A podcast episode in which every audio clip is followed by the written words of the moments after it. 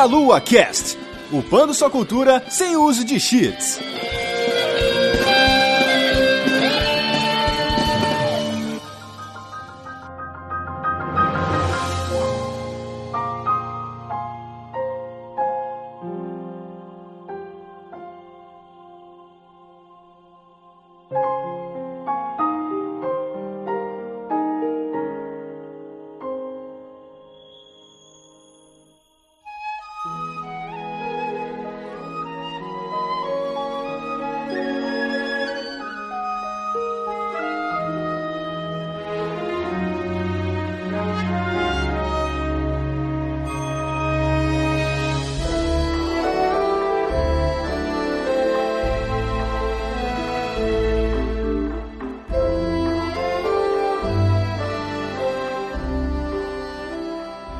Saudações, queridos ouvintes. Está começando mais um Meia Lua Cast. Eu sou o Renato Seveniani. Estou aqui com Guilherme Vertamati. E aí, galera? Minha filha quase chamou Zelda. Olha só. É verdade. Eu só tive um problema, né? Esposa é sensata, né? Que é chama esposa o problema, mas tudo bem.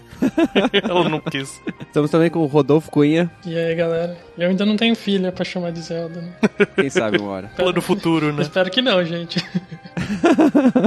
Estamos com dois convidados também. Primeiro, a Bia Blanco, do Bônus Stage. Olá, pessoal. Eu acho que eu chamaria uma filha de Zelda sem problemas, viu? Exato. Qualquer coisa, se alguém perguntar e não entender de jogo, você fala que é, da, é a tia da Sabrina, a feiticeira. Meu Deus, Nossa. que Nossa, referência. verdade. Foi longe, hein? Eu não lembrava disso. É uma homenagem ao Robin Williams, né? Pois Pode é. ser também. Estamos também com o Fernando Malta, direto do Deviante. Hey, listen! Nossa senhora. Foi o Alice Cooper gritando Rei hey, Listen agora, né?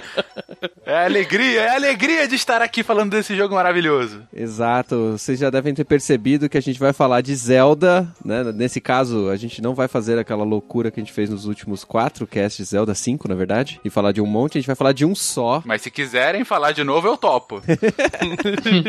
Tem que fazer remake, né, deles. A gente vai falar exclusivamente do Breath of the Wild. Vai ter spoilers, mas a gente vai avisar, então podem ouvir aí o começo do cast, depois a gente vai avisando quando vai ficando mais perigoso pra vocês, certo? Né? Antes disso, por favor, Bia, fale do, do bônus. Ah, nós estamos no bonusstage.com.br, cobrimos games, mas também cultura pop em geral, né? Principalmente literatura e quadrinhos. A gente tá também no YouTube, no barra bonusstagebr, Twitter com o arroba bonusstagebr também, e no Facebook com o Facebook barra bonusstage. Então, quem quiser acompanhar-nos, estamos lá e eu prometo que eu vou gravar vídeo sobre livro essa semana, que eu sei que eu fiquei meio ausente, mas estamos voltando.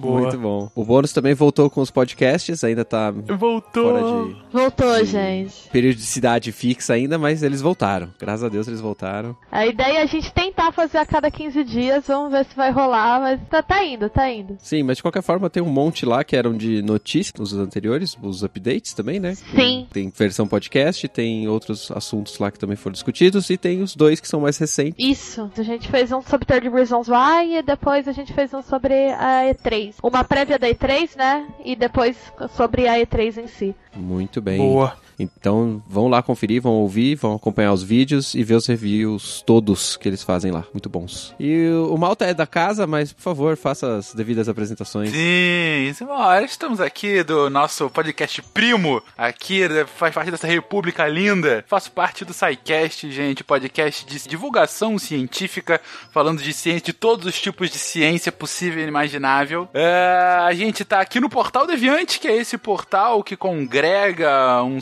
sem número de podcasts, mas tantos textos e artigos sempre muito interessantes. Muitos deles escritos por membros aqui do Meia Lua. E ainda faço a pequena propaganda desse podcast novo, mas que já conquistou corações e mentes em todo o Brasil, que é o Contrafactual, podcast de realidades ligeiramente alternativas, do qual o Renato já participou, inclusive, de um episódio, né, Renato? Lá ao vivo, eu olhando pra você, falando, pensa num zumbi, Renato, o que, que você faz?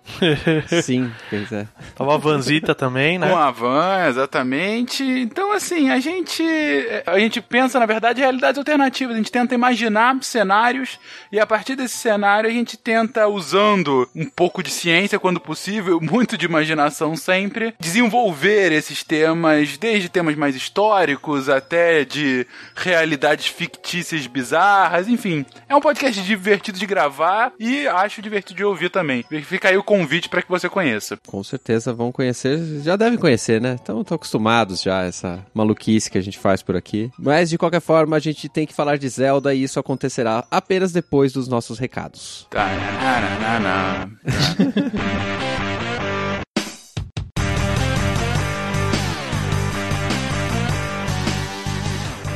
Interrompendo então nossa volta por esse mundo lindo de Bafo Selvagem, tô aqui eu, Matheus dos Santos, junto com a Van. E aí, sua companheira de aventuras em todos os esportes e leituras, galera, tudo bem? É, tamo aí. Tamo junto. É verdade. Então, antes temos alguns rápidos avisos antes de continuar nossa jornada sobre esse cast lindo de Zelda, que eu ainda não joguei, que estou jogando agora.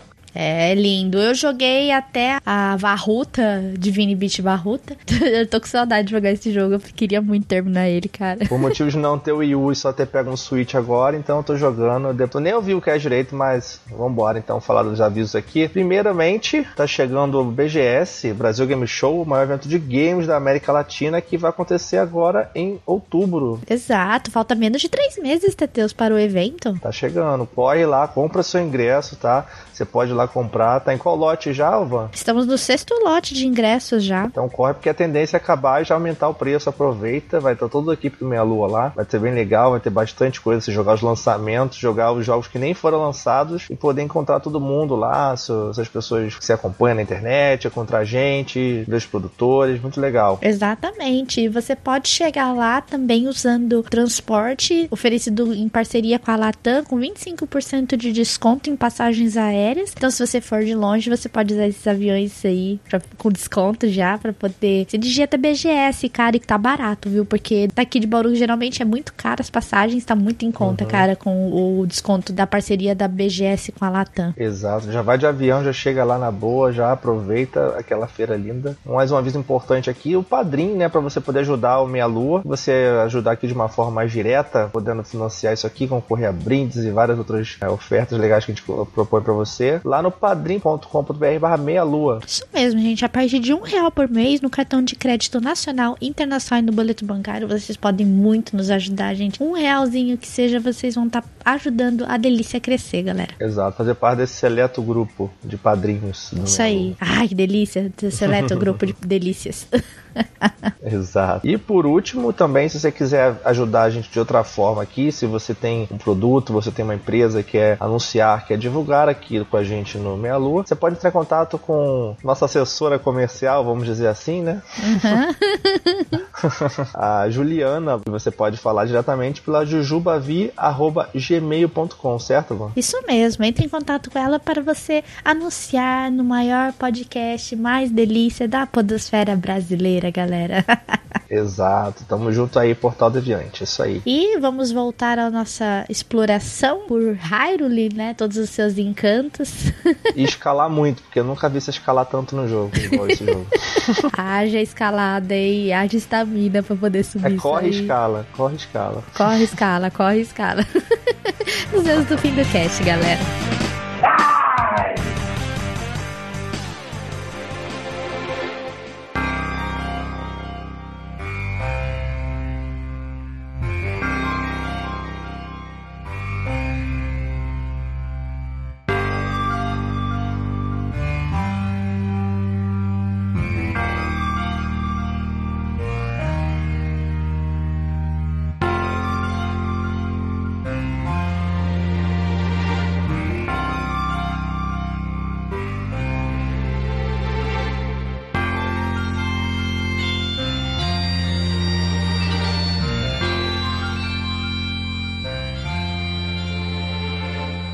Bom, estamos aqui de volta e agora não tem mais como segurar né, o assunto. O jogo foi lançado no dia 3 de março deste ano de 2017, belíssimo ano, belíssimo início de ano para os videogames, uma coisa maravilhosa. Sim. A gente esperou aqui três meses, quase quatro meses aí, para poder gravar e poder comentar sobre o jogo com calma, né? Porque é um jogo grande, é um jogo que muita gente quer jogar e a gente não queria ficar simplesmente dando spoilers aleatórios sobre o jogo duas semanas depois, né? E estragar a experiência das pessoas, porque esse é um jogo de experiência. Uhum. Sem dúvida. Vamos fazer uma pequena introdução aqui, depois a gente vai fazer umas- uns comentários mais técnicos iniciais e tal. E lá pro final a gente vai falar um pouco mais da parte da história, do que, que a gente achou, o que, que não achou, como que é o final, como que é matar o chefe e salvar a princesa. Isso é spoiler. Só que a gente tá... Desculpa, continua. Como assim, você spoiler? Tô brincando. Spoiler, matar o chefe. Matar o chefe é spoiler.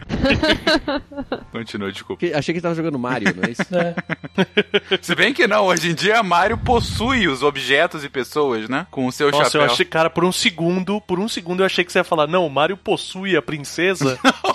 Meu Deus! Conversa ia pro Isso outro tá lado, evoluindo cara. rápido demais. Bom, vamos começar aqui então falando em quais plataformas a gente jogou. Eu acho que só a Bia jogou no Switch. Isso, eu joguei no Switch. Vocês jogaram no Wii U, então? Não, eu joguei no Switch também. Eu comprei o Switch pra isso, na verdade. Eu já cimentei o, o jogo dentro do meu Switch, porque eu não preciso mais tirar ele. É a única coisa que eu. Eu comprei o Switch por causa disso também. Eu, eu ia comprar de qualquer forma, mas foi principalmente pra jogar Zelda. Eu comprei, tipo, na semana que saiu. É isso aí. Tão desesperada que eu fiquei. Então, eu ia jogar no Switch também, eu tava me programando pra comprar, mas aí eu vi o tempo de entrega de um Switch, aí eu falei, ah não, eu preciso jogar antes. Aí eu comprei pro Wii U, que era download, e eu comecei a jogar no mesmo dia mesmo. Ah, eu Não entendo. aguentei esperar, não aguentei. Eu entendo muito. O Wolf também baixou o digital, né? O Não, Wolf não, pegou eu comprei físico. físico. E esperei. Teve que esperar um tempão. É, esperei um tempão, porque eu sou pobre e tenho paciência, então.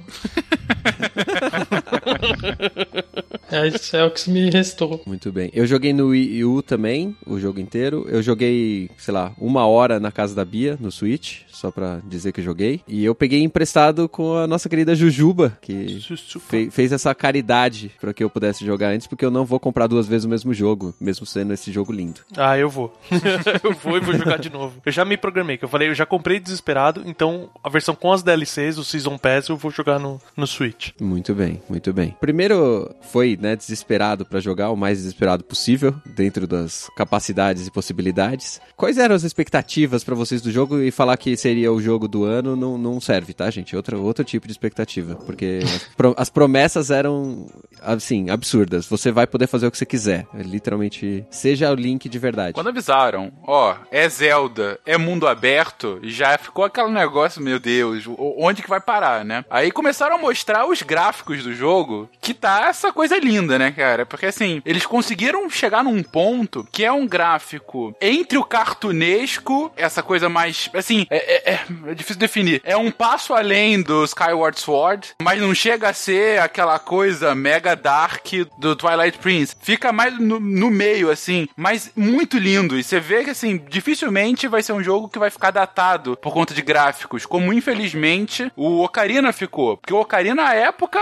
porra, maravilhoso, aquele gráfico de explodir cabeça, só porque tentou ser um, um 3D mais real, né? Que, claro, hoje fica absolutamente poligonal e tudo mais, é um jogo ainda foda, só que gráfico, de fato, se você pega o original, não a- o remasterizado, é datado. Esse dificilmente vai ser datado pelo tipo de gráfico que tem, mesmo daqui a alguns anos, né? Então, isso pra mim já fez uma, uma diferença absurda. Eu não sou tanto assim de gráfico, só que eu achei tão bonito o jogo e combinou tanto com a premissa dele de ser um mundo aberto mesmo, que, puta, ficou perfeito pra mim. Muito bem. Eu sempre penso que o Zelda vai ser pior do que ele é. Isso é bom, isso é bom. É, então, eu sempre, eu sempre tô apaixonado, mas eu sempre olho assim, eu sempre fico com aquela impressão assim, tipo, não vai ser tão bom quanto os outros Zeldas que eu já joguei, sabe? Por causa do carinho que eu tenho pra trás. Então isso normalmente me surpreende positivamente. E esse, a expectativa ainda, tirando o visual, tudo, era um pouquinho mais baixa, porque eu tinha esse pensamento assim, como que vai funcionar um Zelda não linear, entendeu? Falei, eu não quero ficar só rodando pelo mundo. Uma das coisas que eu gosto do Zelda é a história. Então, tipo, como que você vai encaixar uma história que eu posso fazer na ordem que eu quiser, sabe? Sim. E, obviamente, fui bem surpreendido, né? Fiquei muito satisfeito com o que apresentaram em relação à amarração de enredo também. Uhum. Bem, eu sou muito fã de Zelda, minha franquia preferida, né? E eu tava com expectativa alta pelo lance de ser mundo aberto, porque eu gosto muito. E, por exemplo, eu sou a louca da side quest.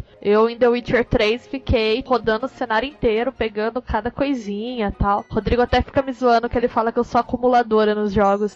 Porque eu vou pegando. eu fico milionária em RPG, gente. Que eu vou pegando tudo e vou vendendo e vou juntando grana, sabe? Aí chega num ponto que eu tô assim comprando umas coisas muito absurdas. Isso era uma coisa que você não consegue fazer em Zelda, né? Não conseguia até então. Então essa coisa do mundo aberto foi a grande expectativa mesmo. Porque Zelda tem uma mitologia muito rica, né? Uhum. E eu imaginei que, tipo, seria uma oportunidade de explorar melhor aqueles povos e você ter histórias paralelas e ter personagens mais interessantes ali tudo. Então, minha grande expectativa foi essa. Eu não sou muito ligada em gráfico também, não, mas o lance desse gráfico foi uma coisa que eu tava esperando porque eu achei muito bonito o estilo e eu achei que eles resolveram bem, digamos assim, a limitação do Switch, né? Que a gente sabe que ele não é tão potente quanto os outros consoles da mesma geração. Hum. Então foi isso, assim, mas principalmente o lance do mundo aberto e de ser um mapa muito grande. O negócio do tamanho do mapa foi o que mais me empolgou antes de jogar. Eu falei, nossa, vai ser um mapa enorme. Mas eu também tenho esse medinho sempre com Zelda de ser uma merda e eu ficar muito triste porque é a minha franquia preferida. Exato. Felizmente não foi o caso. É bem bom, é, acho que é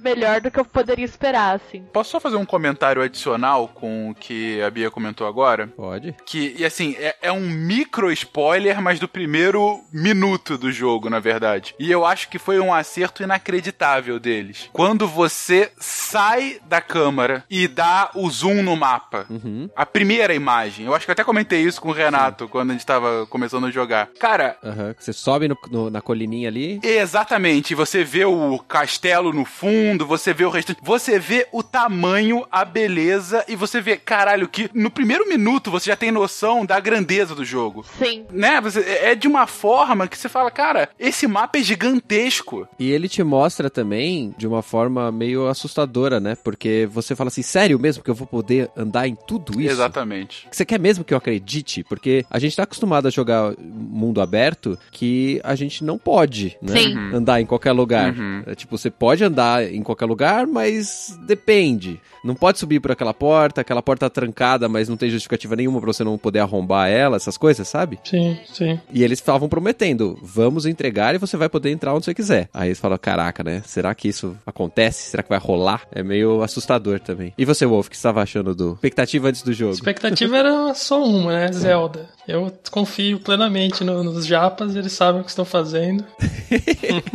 Pelo menos pra mim, eles sabem o que estão fazendo, por enquanto, né? É. Até o dia que eu me decepcionar, mas que esse dia nunca chegue. Aí nunca mais, né? Nunca mais volta É. a confiar no Japa. É tipo Não, amor, aí, né? Aí você fala, não, foi só um deslize, É. eles podem voltar, né? É, daí você tem aquela vida de corno, né? É, tem sensação de traição mesmo, É. né? É verdade. Mas eu não tinha muitas expectativas assim, eu tava deixando rolar pra ver, pra não criar muito hype em cima e depois decepcionar. Uhum. Eu tava bem de boa até, apesar de ser né, um Zelda. Tanto que você conseguiu esperar um mês, um mês e pouco pra poder pegar o jogo. Sim, né? quase acabei com as minhas unhas e o meu videogame secando aqui.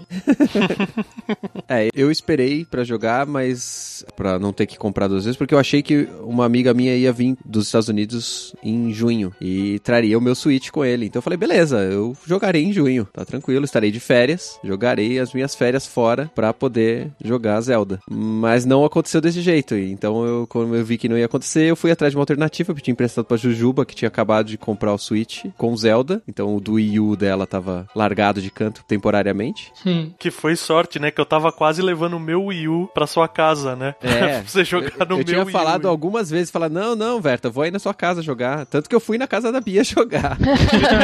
Pode vir sempre.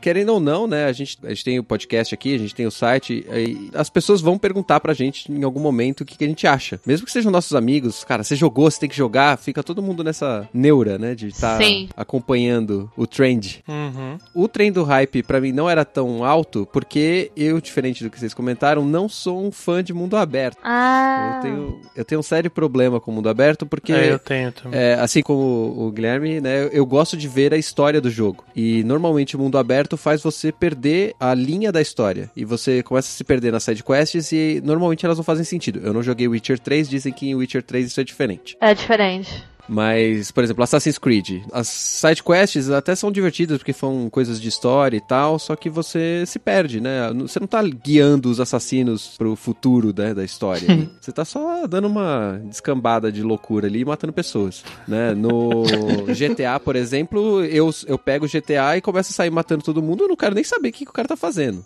entendeu? Porque pra mim não, não, não tem história o jogo. Pra mim, Pô, tem história, muito boa as histórias de GTA. Tem, eu sei que tem, mas eu me perco no jogo de uma forma que pra mim a história ainda existe. Faz parte. Então era uma preocupação grande assim pra mim o fato de ser um mundo aberto. Cara, eu jogando mundo aberto, é- lembra daquele cachorro do Up, que é tipo, Uhum. esquilo, e ele hum, olha pro lado? É, e eu sou assim com side quest, tá ligado? É, tipo, aparece qualquer porcaria, que nem você tá falando de Assassin's Creed, ah, tem que catar as penas lá, acho que no 2. Sim, isso. Mano, eu larguei completamente a história e fiquei catando pena pra lá e pra cá e abrindo baú.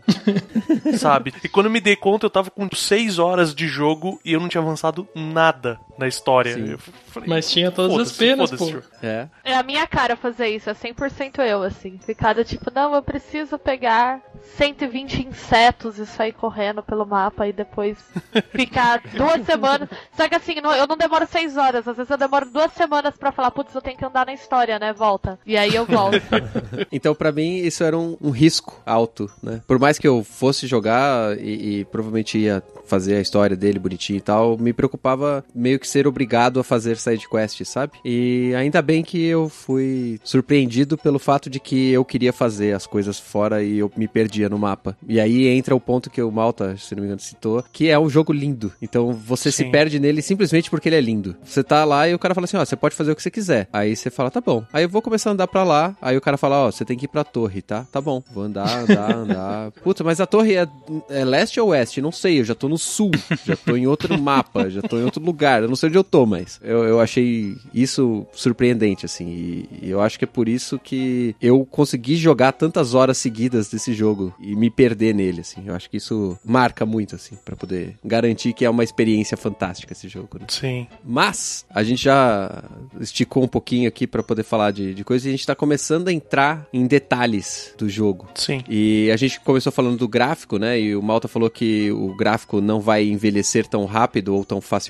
É, eu acho que ele segue uma linha de gráfico parecida com a do Wind Waker, no sentido de ser um traço mais estilizado, que é realista, mas não é realista, um meio termo ali que funciona. Mas o gráfico, ele convenceu vocês de primeira jogando? Porque Sim. quando, quando a gente menciona de sair da câmara, tem umas luzes, tem um- umas coisas levemente estranhas pro padrão de jogo que a gente tá acostumado, né? Sim, eu sou chato pra caralho com isso, assim. Eu não ligo nada pra gráfico até alguém vir e me falar é o melhor gráfico do mundo. Aí eu começo a achar defeito de propósito porque eu sou idiota.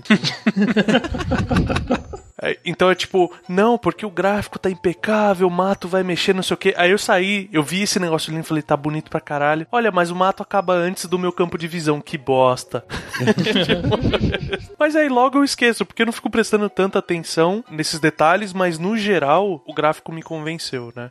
O- A gente teve o cast de locais. Sim. Há um tempo atrás, eu não lembro número do, do Meia Lua Cast que foi, mas eu falei dos Horas Domain, né? E, e, puta, maravilhoso, lindo pra caralho, entendeu? Não, o- todos os reinos são absolutamente estilizados, né? É o Sim. mais imersivo que tem. Porque assim, o Skyward Sword era interessante porque o, o reino, né, o reino nas nuvens, era bem interessante, eles fizeram uma estilização muito interessante, mas era só ele. No Breath of the Wild, você tem mundos absolutamente diversos.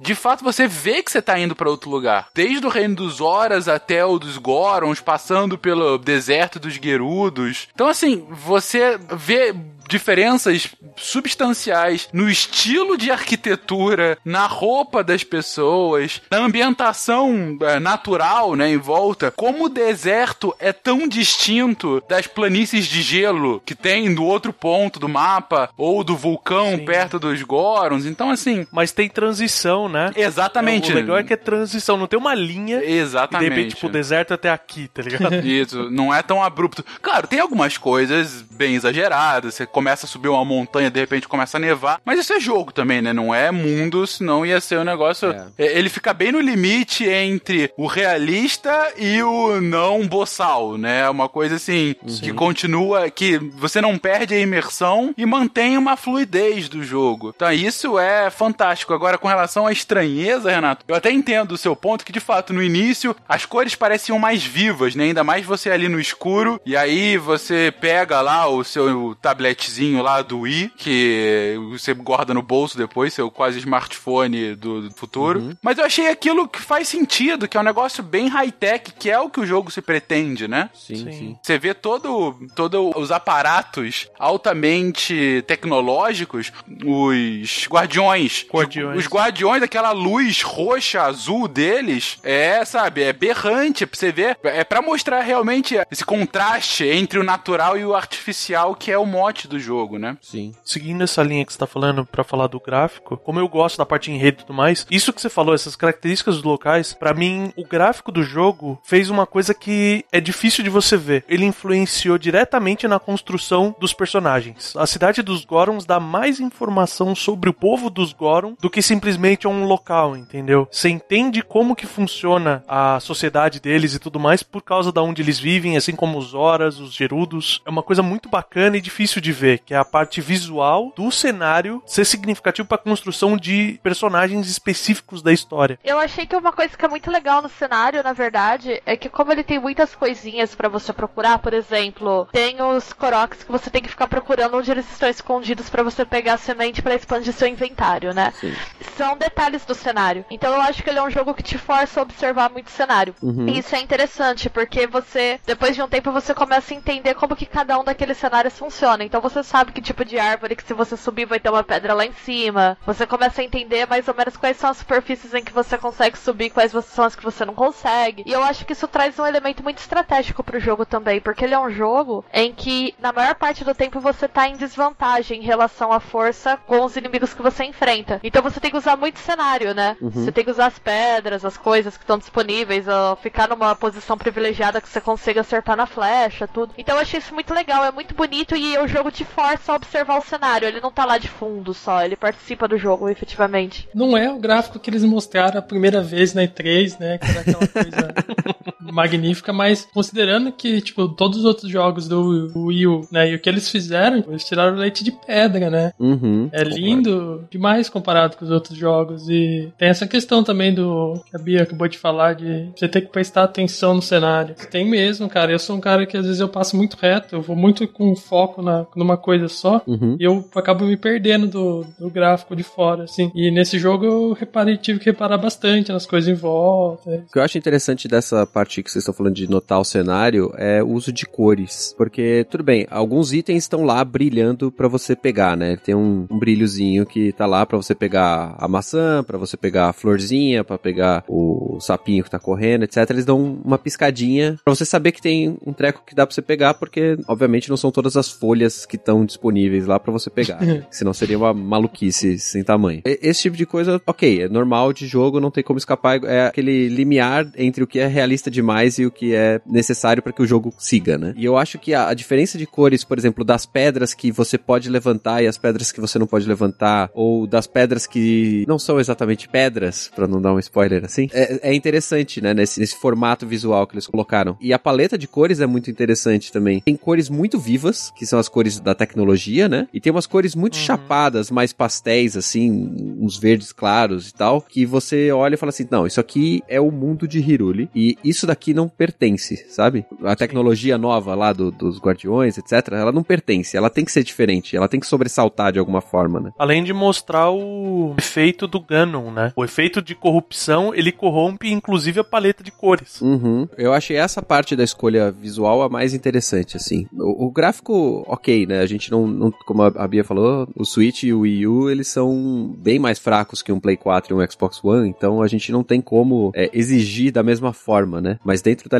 da limitação que eles têm, eu acho que era, era o, é o máximo possível, né? Eu não joguei no Wii U, mas pra mim os gráficos do Switch estão espetaculares. Na boa, assim, não, não devem a nada pra um Play 4. Muito na boa. Com estiliza, é, bem estilizado, sim. É, não se comparar é- jogos estilizados, eu, eu concordo, não, não vai ter muita Sim, distância. Eu acho que a estilização resolve justamente isso, mas a gente sabe que se Exatamente. fosse pra um hiperrealista, ele não ia conseguir bater o Play 4. Mas aí que tá, a gente iria querer um Zelda hiperrealista? Eu fico pensando nisso, porque assim, qual foi o Zelda mais hiperrealista que a gente teve? O foi Twilight, provavelmente. Twilight o Princess. Twilight, Twilight. Princess, ex- exatamente, Princess. foi o Twilight Princess. Que ficou bonito, ficou legal e tudo mais. É, até pra época, gráficos bem interessantes também. Não acho que tenha envelhecido mal. Eu joguei há pouco tempo e tá ok o jogo. É, Tá bom que agora, já tendo jogado o nosso Bafo Selvagem, é, é difícil fazer um contrafactual de será que seria melhor de outra forma. Mas é que casou tão bem com a proposta do jogo. Uhum, O gráfico é parte da alma do jogo. uhum. Você Sim. tá jogando. Assim como a música ambiente, que é sensacional. O silêncio vindo só com aqueles trechinhos bem discretos de música. E aí, de repente, chega um vilão e muda completamente. E aí chega o guardião e no início do jogo você fica desesperado, porque não tem como matar aqueles desgraçados. Aham. E aí você tem que sair correndo. Então, assim, a música de emergência que é, de fato, porque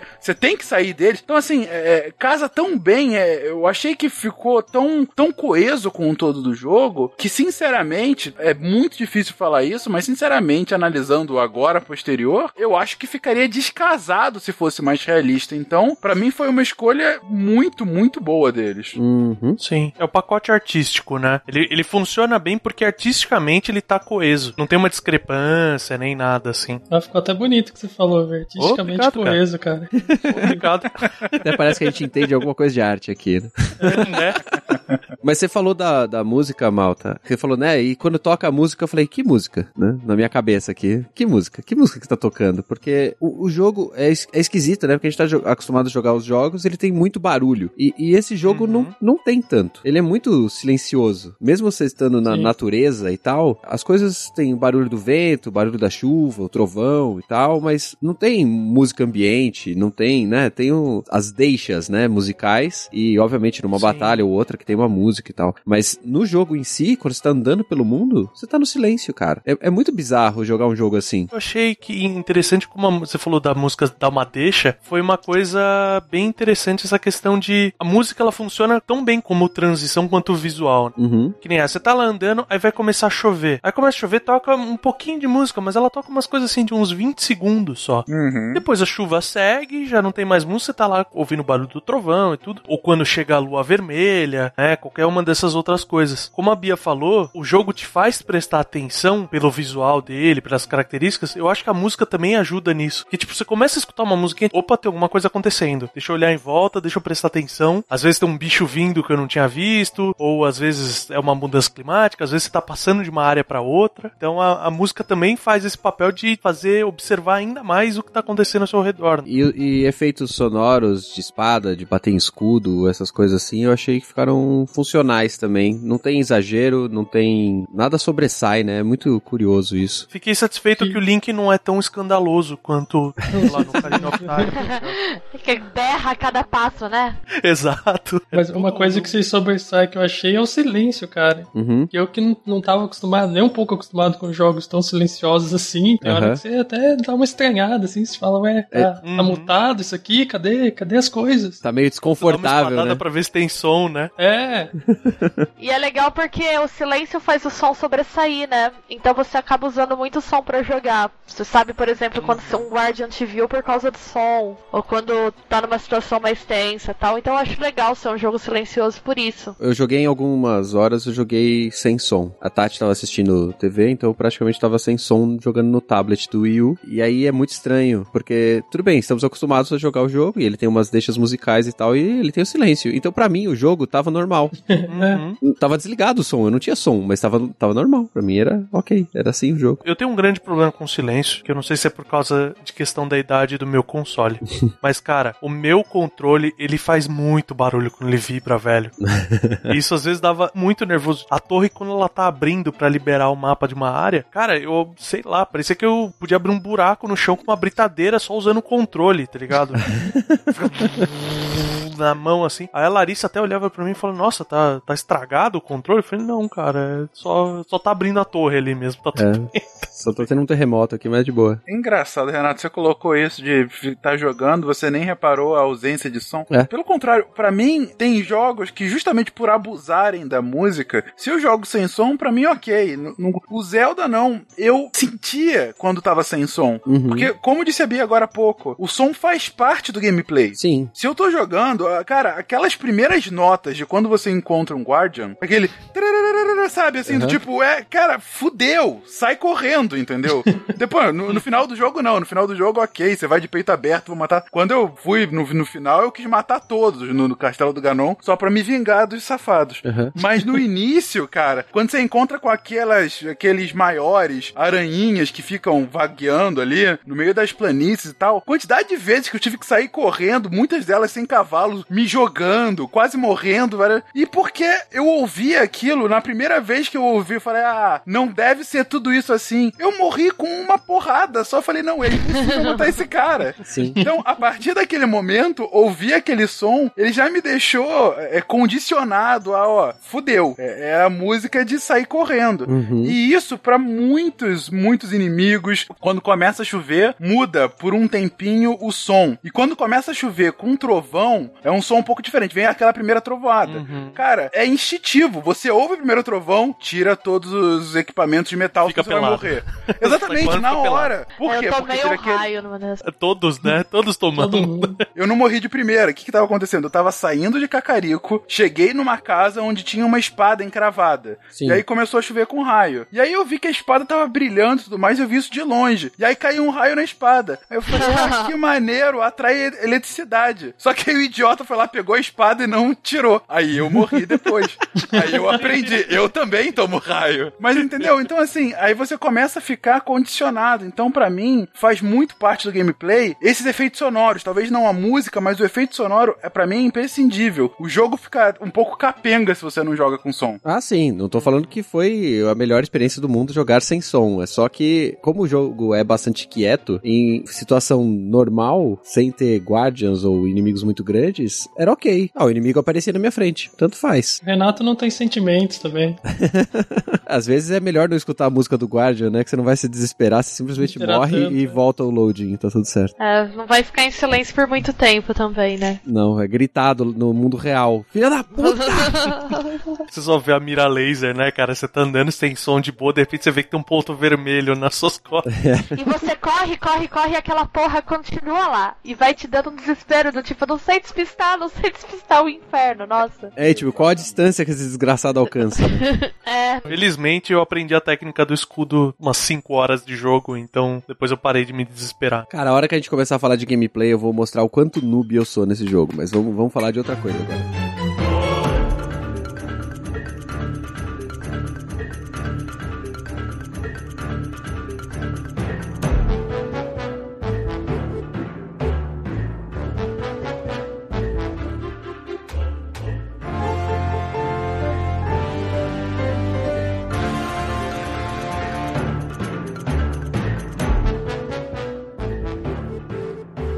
Esse é o primeiro Zelda que tem voz. Olha só que bonito. Pra valer. O Link ainda não fala, o que é um absurdo, mas tudo bem. Eu ia falar exatamente o contrário. Por quê? Eu ia falar que foi genial o que eles fizeram pra respeitar o que, Link, que o Link não fala. Não, tudo bem. Eu, eu achei que ficou bom, mas eu acho que em alguns momentos ele precisava falar. eu também senti falta dele falar em alguns momentos. Nas cutscenes, cara, tá lá mostrando as pessoas falando com ele e tal. E aí você fala, cara, tinha que ter uma resposta aqui. Tinha que ter. Ele ser mudo neste momento não faz sentido. A questão dele ser mudo ou não, fica claro que ele não é mudo, né? Por causa de comentários de personagens. Mas a maneira como é montada, tem uma cutscene que a Zelda tá conversando com ele. Ela termina numa pergunta ou alguma coisa assim. E a cutscene termina só com ele virando o olhar, entendeu? Então, assim, eu acho que eles aproveitaram bastante o gráfico pra respeitar isso. Que é uma coisa meio consagrada, entendeu? Foi, para mim foi um fanservice manter o Link mudo. Inclusive, eles fazem novamente piada com isso em algumas falas. Ah, aquele herói, ele é meio caladão. Sim. Então, assim, é, é, isso eu acho fantástico. Eu, eu- eu concordo contigo, Verta. Gostei muito que ele não tinha voz. Adorei personagens terem voz, inclusive a Zelda, ficou bem interessante. Não só ela cantando, né? Mas enfim, ela falando de fato. Mas gostei muito do, do- de terem respeitado isso. Cara, faz parte do personagem. Ele é calado barra mudo mesmo. E não fizeram aquela bobagem de num, numa cutscene com vozes, ele ficar mudo e a pessoa fazer as duas partes da conversa, né? Igual acontece em a parte em texto. Ah, É. qual o seu nome? Ah, é Link. Tipo, na, na parte com voz, isso ia ficar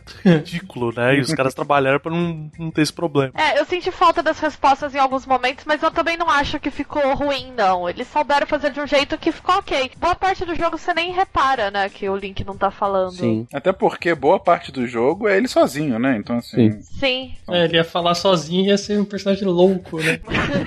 É eu ia falar. Você ia ter um personagem meio esquizofrênico, assim, né? Agora que eu não gostei das vozes, eu não gostei muito da voz da Zelda. Também não, não gostei não. Voz americana, voz em inglês. É, americana, eu joguei em inglês. Eu não gostei muito, não. Não sei se incomodaram. Eu achei muito gritada, desesperada o tempo todo. Mesmo nas cenas que ela parecia que tava falando de boa, sabe? Na hora que saiu o patch pra poder trocar de línguas, eu imediatamente coloquei em japonês. Sério? Sim, É, foi uma dica ótima que o Rei me deu. Eu fiz essa mudança. Eu já tinha acabado o jogo e eu fiz essa mudança e assisti as cutscenes de novo em outras línguas só pra ver qual era. Recomendo o russo, é engraçadíssimo. é, é horrível. A dublagem russa é um tiro na cara. É- é- sabe, todos os memes e piadas com russos tá ali, cara. Eu recomendo fortemente só pela piada, cara. Vou, vou procurar. Mas eu gostava muito de assistir Star Wars em russo, assim. Era uma diversão que eu tinha. Que Eu peculiar. recomendo a todos. Vou, É. vou tentar, vou tentar. É, é bem divertido. Em espanhol também é bem legal. Eu recomendo também. Luke, eu sou tu padre. É bem legal. Mas falar que eu não me incomodei com a voz dela em inglês, não. É, Ela tá pra mim com um sotaque ok, britânico bizarro. É, bem, tem isso. mas- Colocaram por causa da realeza, né, cara? É, então, até Opa. legal. Pô, é legal. A Zelda meio britânica, ok. Ok, me satisfez bem a voz dela em inglês. Não tenho reclamações. Eu tava jogando em inglês, aí eu troquei pro, pro japonês a hora que deu. Não é por nada não, mas o japonês é muito retardado dublando, cara, é muito legal. Porque tudo over, sabe? Nossa, o, o Revale, ele é despirocado num nível inacreditável. Né? É muito louco, é muito louco. Porque, pra quem tá acostumado a assistir anime em japonês, legendado, essas porra toda, né? Tá acostumado com o jeito que eles fazem a dublagem. Então, pra mim, aquilo é muito natural. Mas alguns personagens são extremamente exagerados, cara. Os Goron falando, tem dois Gorons, né? Um mais adulto e um moleque. O, o moleque Goron é um bebê gritando. É muito louco. Você fala, é um bebê de Com- 3 metros de altura. que- convenhamos que aquele bicho é o Majin Buu, né, cara? Né? Convenhamos. Bicho gordo é o Majin Buu. Eu adoro os Gorons, eles são meus preferidos. Eu normalmente gostava dos Horas, mas nesse jogo eles me irritaram pra caralho. É, eles são meio chatos, né? É, nesse puta, jogo. que jogo parte chato. Mas vamos lá. eu, eu senti um pouco de falta de vozes em alguns momentos. Tem algumas coisas que o- os personagens estão conversando e eu acho que podia ter sido dublado, sabe? É, você vai falar com uma princesa ou um rei e tal, não sei o quê. Começa a cutscene, tem, sei lá, um minuto deles conversando em voz e aí depois volta pros diálogos em texto. É. E, e é travado, você não tem o que fazer. Por que, que não continuou então a, a- cutscene? O meu problema é que eles fazem isso, aí em vez de deixar só texto, que já é ruim o suficiente, já dá a quebra, pô, a primeira frase do texto é sempre eles fazendo aquelas expressões típicas de Zelda, tipo, sei lá, você vai falar com o Rei Zora, ele tá lá, conversa tudo, aí quando muda, é tipo, oh! É. E, tipo, o texto não tem nada a ver com o que ele tá falando, tá ligado?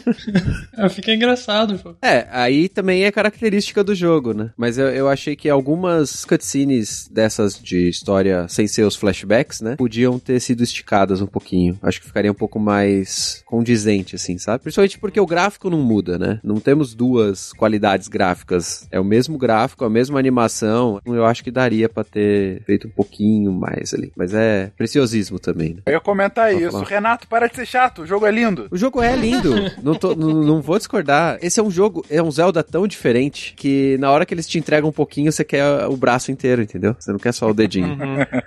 Se a gente só ficar elogiando, a gente vai parecer muito fanboy também. Não que eu não seja, eu sou fanboy assumida, né? Mas tem que dar uma equilibrada.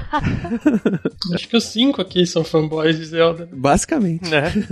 Eu sou nível, eu comprei o guidebook porque eu quero platinar, né? É. Então eu tô lá assim, tipo, vou pegar todas as coisas, é um livro enorme. É bem legal, pra quem tem essas piras, assim, de querer fazer tudo no jogo, eu recomendo. E agora eu tô cogitando fazer que nem meu irmão que tá comprando todos os amigos. Aff. Nossa. Ah, mas todos os amigos eu já queria mesmo. Eu não quero todos, mas eu quero muitos. É fanboyzice, né, gente? Se for ver. Ah, não, eu quero todos do Zelda. Sim, entendeu? sim, desse jogo, né? O problema é conseguir, né? Primeiro tá caro. problema é Segundo, o estoque é ridículo. É que é um problema da Nintendo, né, gente? Porque a Nintendo é assim, meu. Eu não sei, não sei. Gostaria que não fosse. É torturar as pessoas. Né? Ah, Vocês chegaram a ver vídeo comparativo Switch e Wii U? Ver alguma coisa do tipo? Eu não cheguei a ver. Eu fiz, sim. também não vi, não. Con- Eu conversei com o Ângelo do Nintendo Replay, que ele, ele jogou nos dois também. Ele, ele jogou as duas versões, uma seguida da outra. Que enquanto ele comprou o Switch, enquanto o Switch dele não chegou, ele jogou o do Wii U, acabou. Aí quando chegou o do Switch, ele pegou e acabou de novo. Muito amor. Ele não só é fanboy de Zelda, ele é fanboy da Nintendo como um geral, então... Ah, entendo. Mas de qualquer modo, conversando com eles, é, a minha grande preocupação primária era eu vou perder alguma coisa além do visual. A feliz resposta é que pelos vídeos e pela conversa com ele é não. O jogo é exatamente o mesmo. A grande diferença, assim, a distância do horizonte que você enxerga detalhe, né? Porque você vê as montanhas lá no fundo, você vê, dependendo da direção que você tá indo, você vê o deserto, tudo. Mas é aquilo que eu falei, o matinho acabou antes do meu campo de visão, sabe? É só isso. No Switch o matinho vai mais além um pouquinho. Na época que lançaram o jogo, o pessoal fez alguns vídeos comparativos, né? Das primeiras cenas do Switch do Wii U. Inicialmente eu tinha achado que o do Wii U tava mais bonito, bizarramente. Não sei se porque o contraste das cores no Wii U ele é um pouquinho mais próximo e não chamasse tanto atenção quando era tão brilhante, sabe? Principalmente a cena que é inicial, né? Que você sai da câmara, né? Da câmara de ressurreição. E você tem aquela aguinha mostrando, descendo e tal, não sei o quê. E aí naquela cena eu achava do Wii U mais bonito. Só que na hora que você vai ver, agora com mais atualizações, etc, né?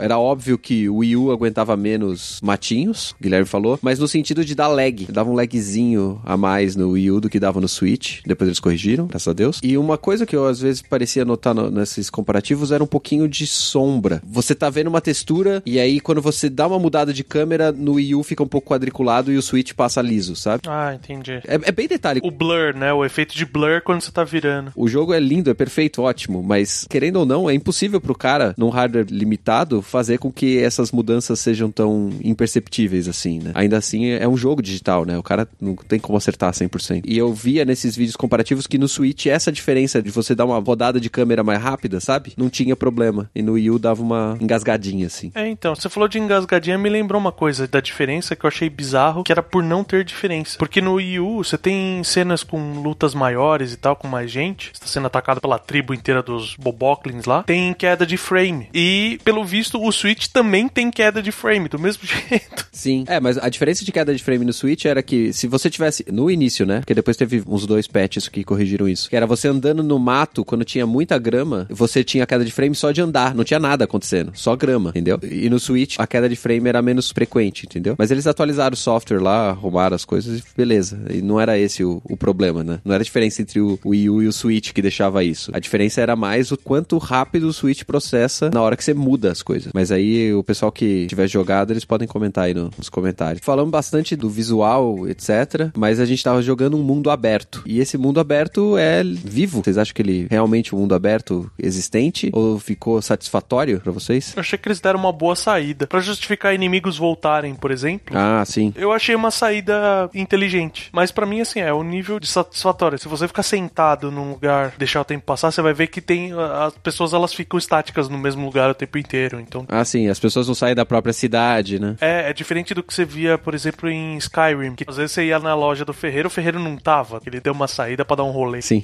entendi. Isso aí no, no Zelda não tem, mas. Ah, até tem. Se você for à noite, não dá pra você entrar. Exatamente, tem algumas sim. Eles não ficam sempre estáticos. Eles têm, claro, a programação deles. De manhã ele sempre vai estar em tal lugar, de noite ele sempre vai estar em algum lugar. Mas tem al- alguma fluidez, tem sim. E, inclusive, se você ficar parado em algumas estradas, você vai ter um sem número de vendedores passando por elas. Então, mas é um cara, é um cara que tá jogando ping-pong. Long, por exemplo, na estrada que leva do estábulo pro Oasis e do Oasis pra cidade das Gerudo, você vê que o cara sempre passa na mesma hora, entendeu? É sempre o mesmo cara fazendo o mesmo percurso. É, mas ele tem uma rotina de trabalho aí, Guilherme. Aí você tá sendo mais chato que eu, pô.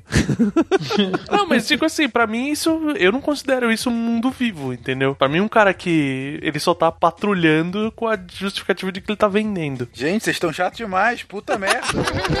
né?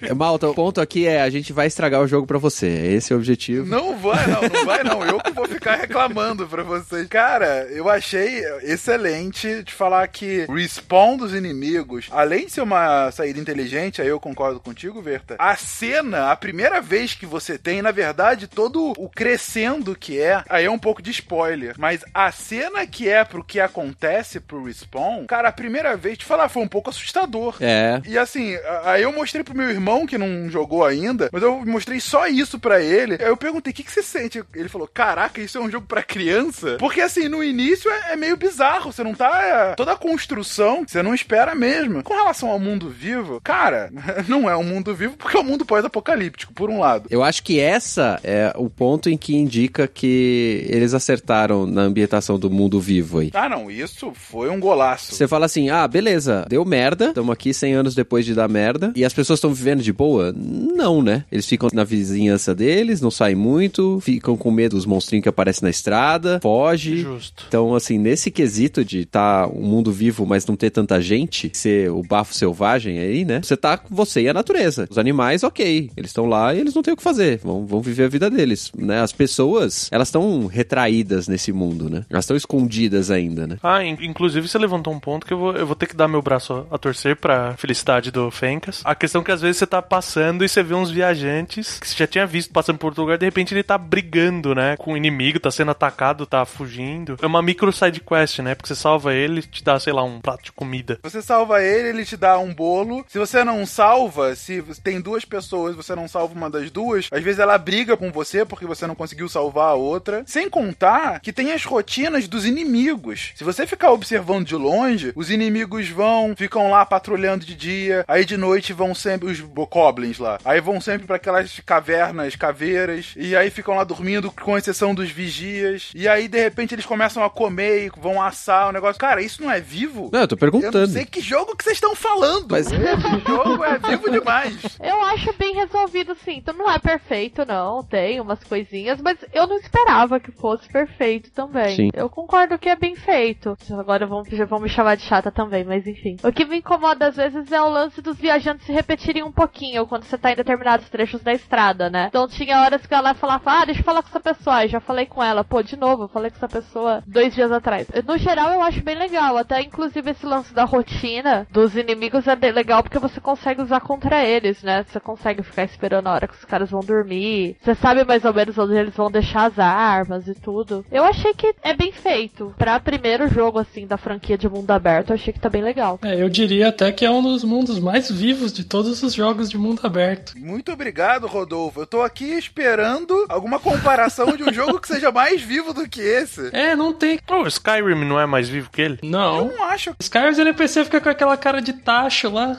Cara de tacho. Sinceramente, acho que é no nível de Skyrim. Assim, tem algumas coisas que você pode fazer mais no Skyrim do que esse, e algumas coisas que pode fazer mais nesse que Skyrim. Mas, cara, você tem influência no mundo, é, você sente essa influência, você não tem o mesmo nível de diálogo, de personalização de diálogo que tem no Skyrim. Mas ao mesmo tempo, pô, uma das coisas parecem bobas, mas o que eu achei genial. Se você vai falar sem roupa com alguns personagens, eles mudam a forma como eles agem contigo. Isso é verdade. Eles reclamam Eu nunca tentei fazer isso, vou, vou tentar. não são todos, mas tem alguns NPCs que reclamam. Tem aquele da sua casa, ele te canta por conta disso. Então, assim, eles têm algumas sacadas muito legais e que eu sinceramente não esperava do jogo. E aí você vai falar de jogo vivo, cara, o que, que são os animais do jogo? Os animais são legais mesmo. São muito legais. Sim, os animais são foda. Com a proposta de um jogo que vai falar muito sobre a vida selvagem, eles não só dão esse, esse espírito pros NPCs, como também dão pros inimigos e pros animais. Aí de repente você vê uma matilha de lobos, ou de repente você vê uma revoada de pássaros saindo. E aí você tá andando no meio de um vale e você vê lá no fundo uma estrela cadente. E você pode ir até a estrela cadente. Só que aí no meio do caminho você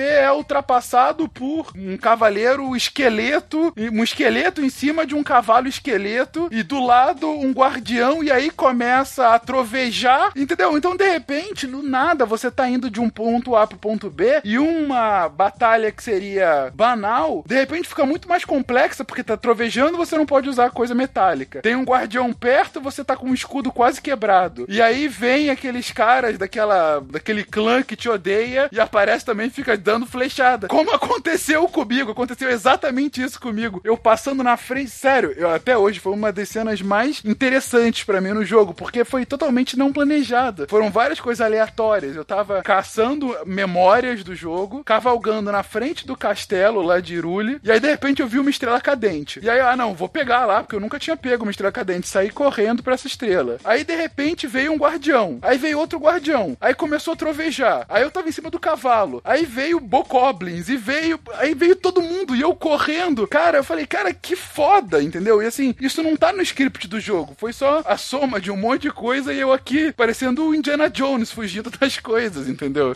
Então assim, pra mim, isso pra mim foi fantástico, fantástico mesmo, e por isso que eu digo que vocês estão errados e é um mundo vivo sim. Fim. Dou o braço a torcer e me sinto convencido. Muito obrigado, Fencas. Sou uma pessoa mais feliz O agora. mais legal é que eu nem falei se era ou não.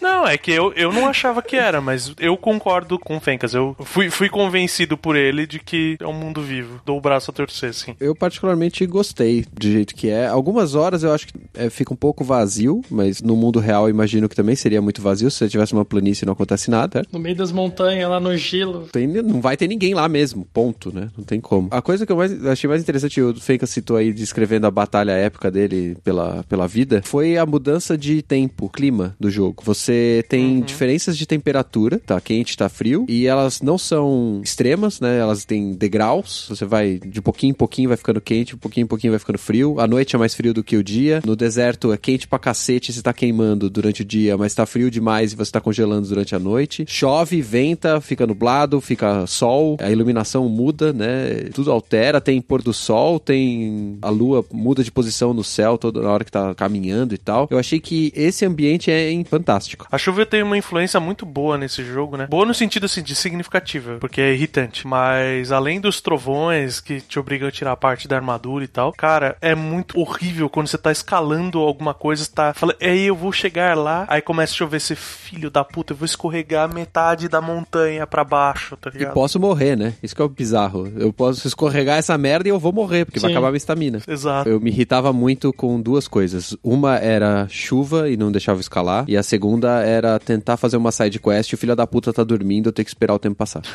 ficava puto, ficava puto. Todos estivemos lá. Passamos por isso.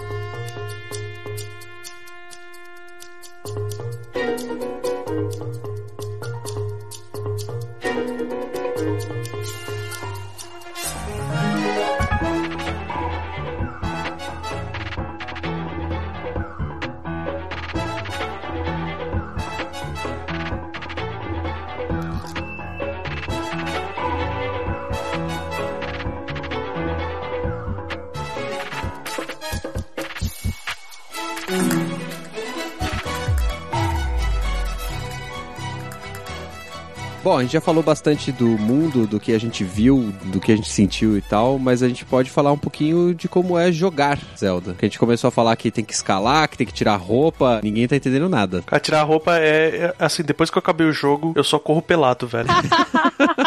eu só jogo pelado. Cuequinha samba canção. Na minha cabeça, eu imagino que eu estou pelado, que é o, é máximo de, de liberdade e nudismo que eu vou ter naquele jogo. O bafo selvagem seu é bem selvagem. É o bafo nas partes selvagens. É, exato. Gente, nunca me ocorreu ficar correndo pelado no jogo. É que a delícia corre no sangue do, do, do nobre Verta. É, pois é, acontece. A delícia faz parte. Aí você descobre essas coisas que o Fencas falou, que as pessoas te tratam diferente porque você anda pelado ou não. Põe uma camisa ele já te trata normal. Aí você tira, fica de cuequinha as pessoas te tratam diferente. Tem lojista que não te vende. Ele fala assim: ah, volte aqui. Se você tiver mais decente, você volta aqui.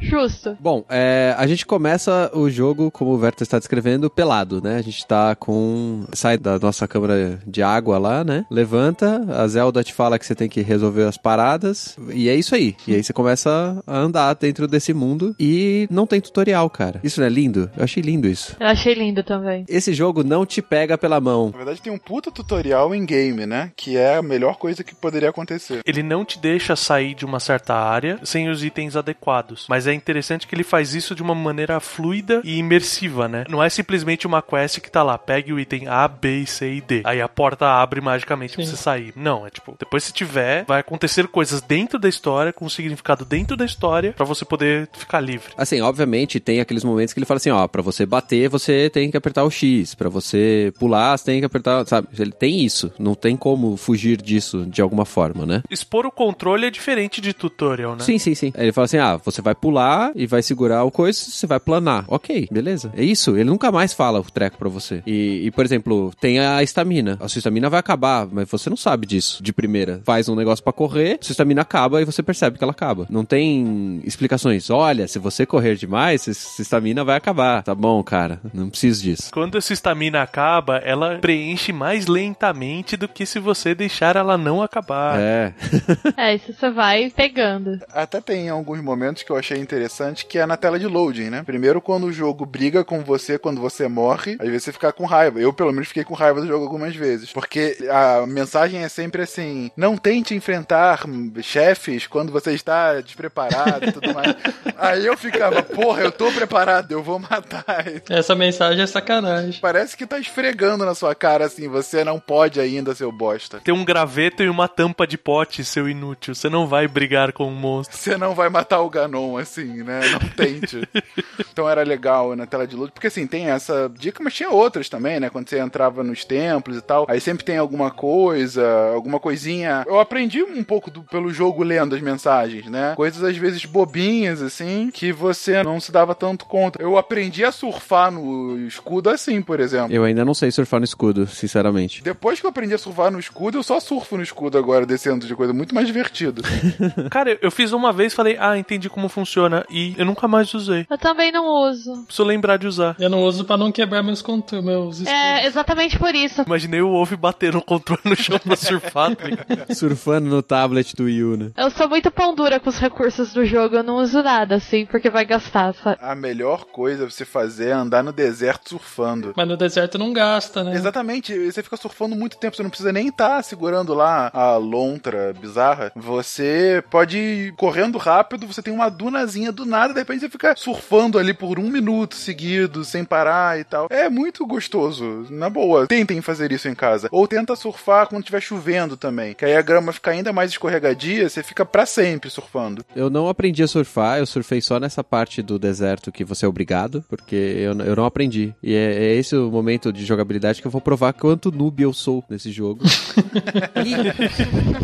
e, é isso que mostra que não tem tutorial. Porque num jogo normal, você seria ensinado todas as técnicas na tua cara em todos os momentos. assim. E nesse Uhum. jogo ele não te ensina. E se você tiver com a arma errada, ele não vai te falar. Se você te, sabe esse tipo de coisa? Verdade. Sim. E eu achei isso muito legal, porque eu joguei o jogo de um jeito agora. Quando eu for jogar no Switch, quando o meu Switch chegar, eu vou jogar de outra forma, completamente diferente. E vai ser o mesmo Sim. jogo, mas vai ser um outro jogo, sabe? É verdade. É verdade. Então o fator replay aumenta muito nesse ponto, de você querer jogar o jogo de várias formas diferentes. Quando eu já tinha entendido o jogo, eu coloquei um, um speedrun do Zelda, porque eu queria saber como diabos os caras chegam no final do jogo saindo do começo. Ah, sim, é, é bem legal de ver. É muito maneiro, é muito E maneiro. eu não vou entrar em detalhes aqui, mas as técnicas que os caras usam pra fazer as coisas, eu não sabia fazer. São geniais. Eu joguei 50 horas e eu não sei fazer o que o cara faz, sabe? É. E eu olhava e falava, caralho, eu nunca achei que isso, isso seria possível fazer. E dá pra Uhum. fazer, dá pra fazer um monte de saltos malucos, é, surfar no escudo Dá. pra você ganhar é, altura. Distância de pulo, é. Cara, você faz umas coisas muito loucas. E eu achei isso, assim, primoroso. Eu acho que é, é eu acho que é esse o item que deixa esse jogo sair do normal, sabe? Porque a gente joga muitos jogos bons. Sim. Mas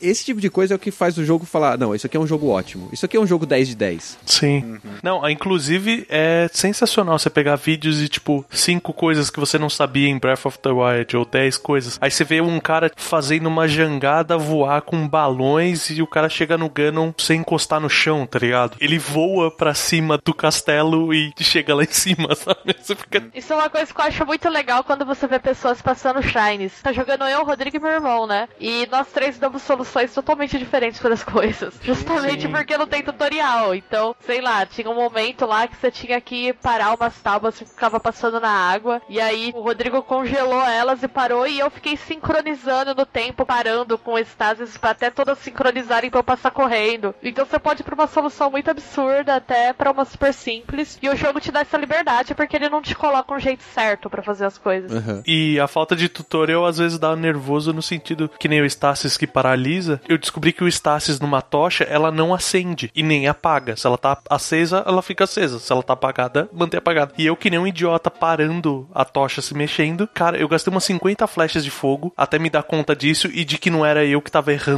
a porra da tocha. tá? Ai, muito bom. Desse negócio de shrine, tem uns negócios de você abrir portão e aí tem uma poça d'água embaixo. E você pode usar uma técnica que congela a água e cria uma coluna de gelo. E aí levanta o portão. Uhum. Eu, em certa hora, não percebi que tinha água embaixo do portão e eu simplesmente fiquei É. usando estasis e desesperadamente correndo pra frente depois que o portão levantava e ele caía na minha cabeça e eu tomava dano, pra poder tentar passar pro outro lado. Fiquei, sei lá, uns 15 minutos tentando fazer isso até eu perceber que tinha água. Acontece com todo mundo também. Você não perceber um detalhe e ficar tentando uma solução absurda, Sim, sendo que é óbvia. é. Quando a gente chegar no Ganon, eu falo pra vocês como eu consegui matar. Eu matei ele muito errado, cara, mas eu matei. Fala, Bia. O meu mais absurdo foi que eu fiquei logo na. Foi o primeiro a Divine Beast que eu fiz, que foi a dos horas, que eles ficam jogando uns blocos de gelo em você, né? Sim. E eu fiquei tentando acertar o timing com a espada pra rebater eles. Aham. Um tempão. Até eu me tocar que flecha destruía aquela porra. Sim. E que era só eu meter flecha e tudo bem. E eu não precisava de timing nem nada, era só ficar flechando. Mas me deu um ódio, porque eu tentei umas seis vezes assim, eu morri falei, nossa, eu tô errando muito timing e tal. Até eu meter uma flechada na raiva do negócio e falar, nossa, Filho flecha puta, destrói. Aí eu passei tipo em cinco minutos, sabe? É, que ódio. É legal que essa questão encaixa bem aí, que você falou de solução diferente. A runa de gelo, você consegue fa- desfazer coluna, você desfaz esse blocos de gelo com a runa, você não precisa gastar flecha. É, o Rodrigo passou assim, vi ele destruindo com gelo, eu falei, não acredito, eu não sabia disso, sabe?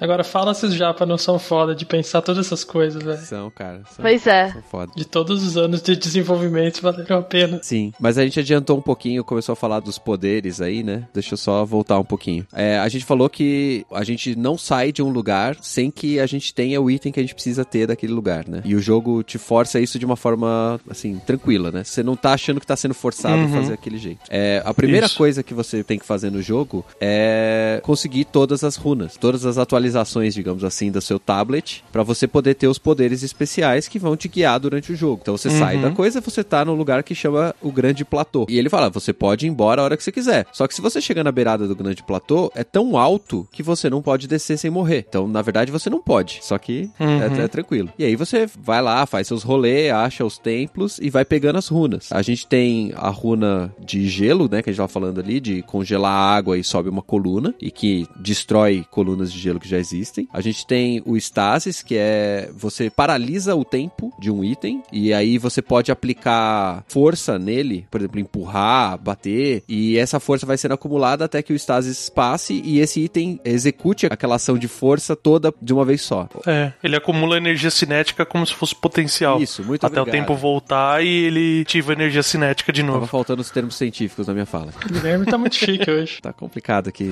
debater com o senhor Vertamati. a gente tem as bombas, né? Tem uma bomba redonda e uma bomba quadrada. E a diferença delas é muito legal na prática. Você fala assim: ah, porra, pra que, que eu preciso Sim. de duas bombas? E o jogo vai te explicar por que, que você precisa de duas bombas. Elas vão ser úteis as duas ao mesmo tempo e cada uma no seu tempo diferente. Eu acho isso muito Uhum. legal. Que é basicamente você cria uma bomba de energia, posiciona ela do jeito que você quiser, arremessa, etc. Aperta o gatilho, ela explode. Sim. Bacana isso. O Magnetic. Magnesis. É, o Magnesis ele é o, o poder de basicamente levantar objetos de metal. Você usa um imã Uhum. gigante de energia e levanta itens de metal. Esse eu acho que é o item que é mais diferente de jogabilidade pra mim, de- dentro Sim. do jogo. Ele dá uma mecânica bem diferente pro jogo. Nossa, dá pra você fazer muita coisa com ele. Dá, né? É uma ferramenta de acochambração inacreditável, né?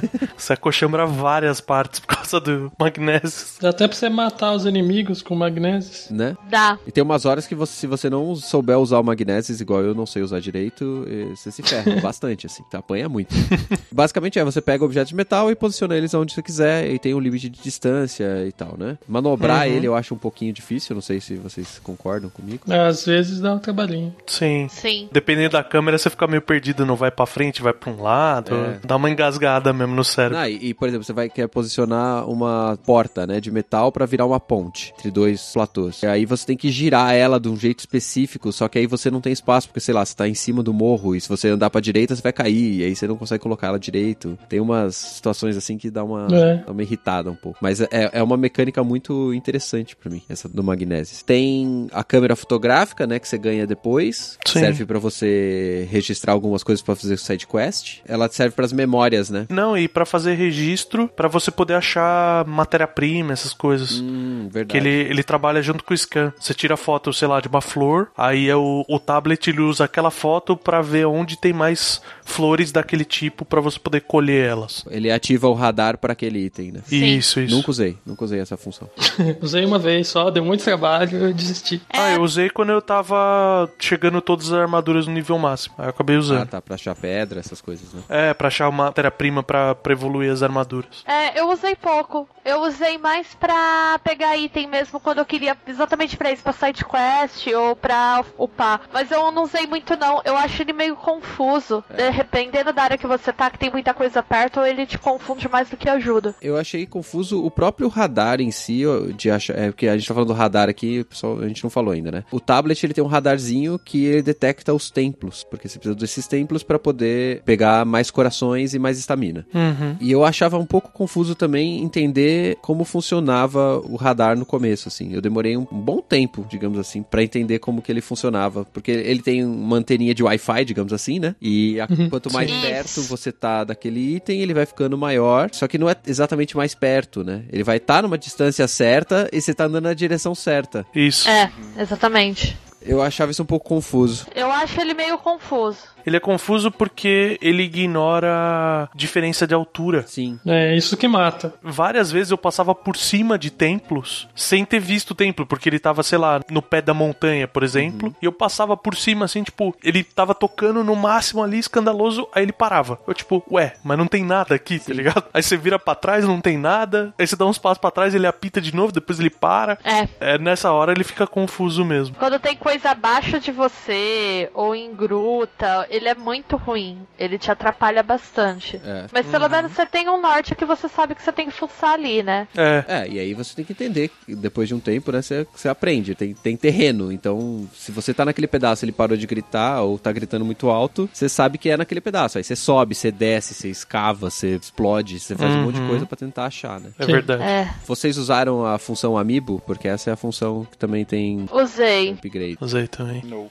Eu Bacana. achei legal, mas ele é aquele tipo de função meio mágica, né? É, É, é uma função que não tem nada a ver com a história, né? É. Ele não, não encaixa em nada na história, não, não justifica nada na história. Sim. é só pra vender bonequinho mesmo.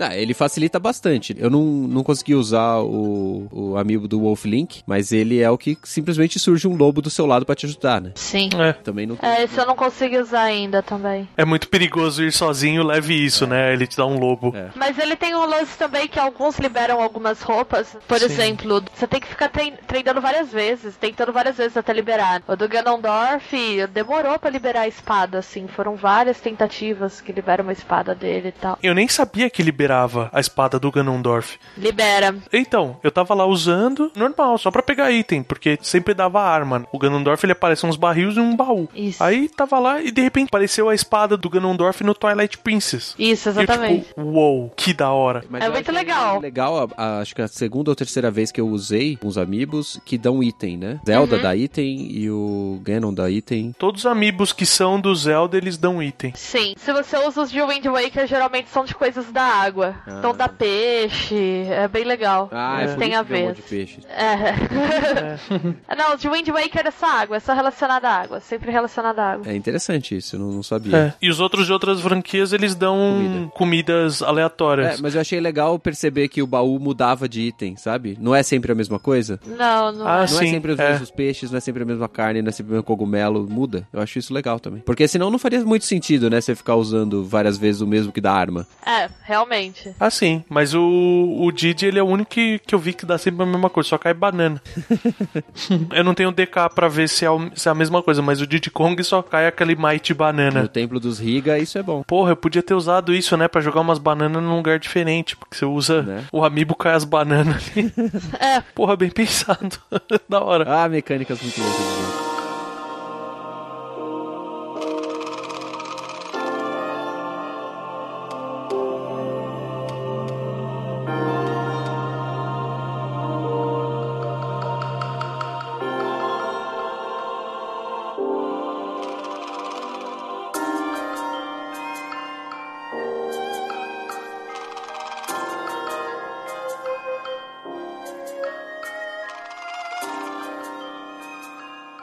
pode falar um pouquinho das armas, armaduras, etc. Uhum. Um dos itens polêmicos do jogo é que as armas e eh, escudos quebram. É, isso incomodou vocês, não? Um pouco. A Bia falou que era super econômica com as coisas. Sim, eu sou também. Eu era exatamente o contrário, cara. Eu era completamente pródigo em relação às minhas coisas. Pra mim, era uma justificativa pra eu usar armas diferentes. Uhum. Porque senão eu ia ficar usando sempre a mesma espada ou a mesma lança. Então, assim, tipo, pô, quebrou. Legal, vou ver uma que eu não usei ainda. Aí eu pegava outra e outra. Então, pra mim, teve uma função legal de rotatividade, né? Diversificar o- a jogabilidade. Uhum, Faz sentido. E aprender técnicas novas, né? Pra mim isso não funciona por causa que tem status, né? Tipo, o dano fixo. Sim. Então, Sim. tipo, eu não vou ficar usando a minha espada foda pra matar os bichos fracos, que ela vai quebrar. Exato. É desperdício, isso não pode. é desperdício. Eu colocava sempre a pior espada do meu inventário pra ser a que eu ia bater, sabe? Sim. Então eu sempre fico armada com a pior espada do inventário. E aí, se aparecer alguma coisa que merecesse, eu pegava e mudava. No começo, me irritou bastante essa coisa das armas quebrarem. Que eu falava, ai, que bosta, não sei o quê. Quando você tá lá fraco pegando vassoura, sabe? Pra bater nos outros. Sim. Mas. Sim. É muito humilhante o Link andando com uma vassoura nas costas. Mas, depois de um tempo, eu comecei a apreciar. Eu falei, não, é uma, op- é uma opção de jogabilidade interessante, né? Não te deixa acomodado. Sim. Uhum. Então, eu- no final das contas, eu gostei. Eu achei legal esse negócio. Eu também ficava economizando a arma mais forte. Eu ficava sempre usando uma arma de ataque 20, por exemplo, e deixava um monte lá. Eu não gostava muito de usar as espadas de mão dupla, de ficar girando, mas elas são essenciais em alguns momentos. Nossa, elas são muito boas. Pra matar Linel é o que existe, cara. Pois é. Melhor Legal, e coisa pra matar ali, né? ogrão de um olho só também. Também. Enoch, é isso? Isso. Eu não gostava muito de usar essas espadas gigantes e então elas sobravam no meu inventário a rodo. Eu tinha muita espada gigante no meu inventário e pouca espada. É, eu achei, achei interessante. E tem umas armas mágicas, né? Que tem Sim. fogo, eletricidade. Sim. E gelo. Gelo. É o terceiro elemento. É, gelo, Uma das verdade. coisas que você aprende logo no início do jogo é pegue todas as flechas que você puder. Sim. Porque elas acabam Sim. muito rápido. É impressionante como acaba É rápido. verdade. flecha. Tinha uma hora que eu tinha acho que umas 100 verdade. flechas e de repente eu não tinha nenhuma. Eu falei, caralho, como assim? É, exatamente. É você pegar um cara mais difícil de matar ou um grupo mais difícil, de repente você tá sem flecha nenhuma. Uhum. Agora que eu acabei o jogo, eu acabei de ligar aqui pra ver, não, eu tô com, sei lá, 200 e poucas flechas elétricas e tal. Porque aí o que aconteceu? Quando eu comecei a ganhar mais dinheiro, em qualquer mercado que tinha Uhum. flecha, eu comprava todas as flechas. Eu fazia isso também. Faz a rapa no mercado. É, Eu também. Eu- quando aparecia aquele carinha o Beedle lá, sabe? Que fica no. Sim, estábulo, nossa. Eu sempre comprava todas as flechas dele, assim, desesperada. Do tipo, preciso de mais, não sei o quê. Cara, esse cara é um dos mais bizarros e engraçados do jogo. Pois é. Uhum. Se você tem qualquer tipo de inseto, mas não é inseto, é o específico, é o, o besouro, né? Se você tem um besouro, em especial o dourado, ele fica maluco, ele quer comprar. Cara, se você nega a compra de um besouro dourado pra ele, é muito engraçado. Não sei se vocês já fizeram isso. Já Já, e eu fiquei meio Já. Assustada, cara. Ele começa, ah, você não quer vender? Mas isso é um absurdo, você não pode fazer isso. Ele vai te Ah, ameaçar. tudo né? bem. Eu nem queria mesmo, mas eu não vou fazer nada. Aí ele começa a falar sozinho, assim, quer dizer, quando ele estiver dormindo, eu vou roubar ele, talvez eu mate. Falei, cara, que cara bizarro, é besouro. Baixa o Smeagol nele, né, cara? Exatamente. Exatamente. Eu fiquei bolada com isso, eu fiquei até com medo, assim, se ele tava nesse top, não vou dormir aqui não, vai que, né? Dá um game over do nada, né? Você- Nossa, eu, É. eu fiquei boladíssima, eu fiquei esperando o jogo inteiro, falei, não vai ter um momento que esse filho da puta vai me atacar, não é possível. No fim nem rolou, assim.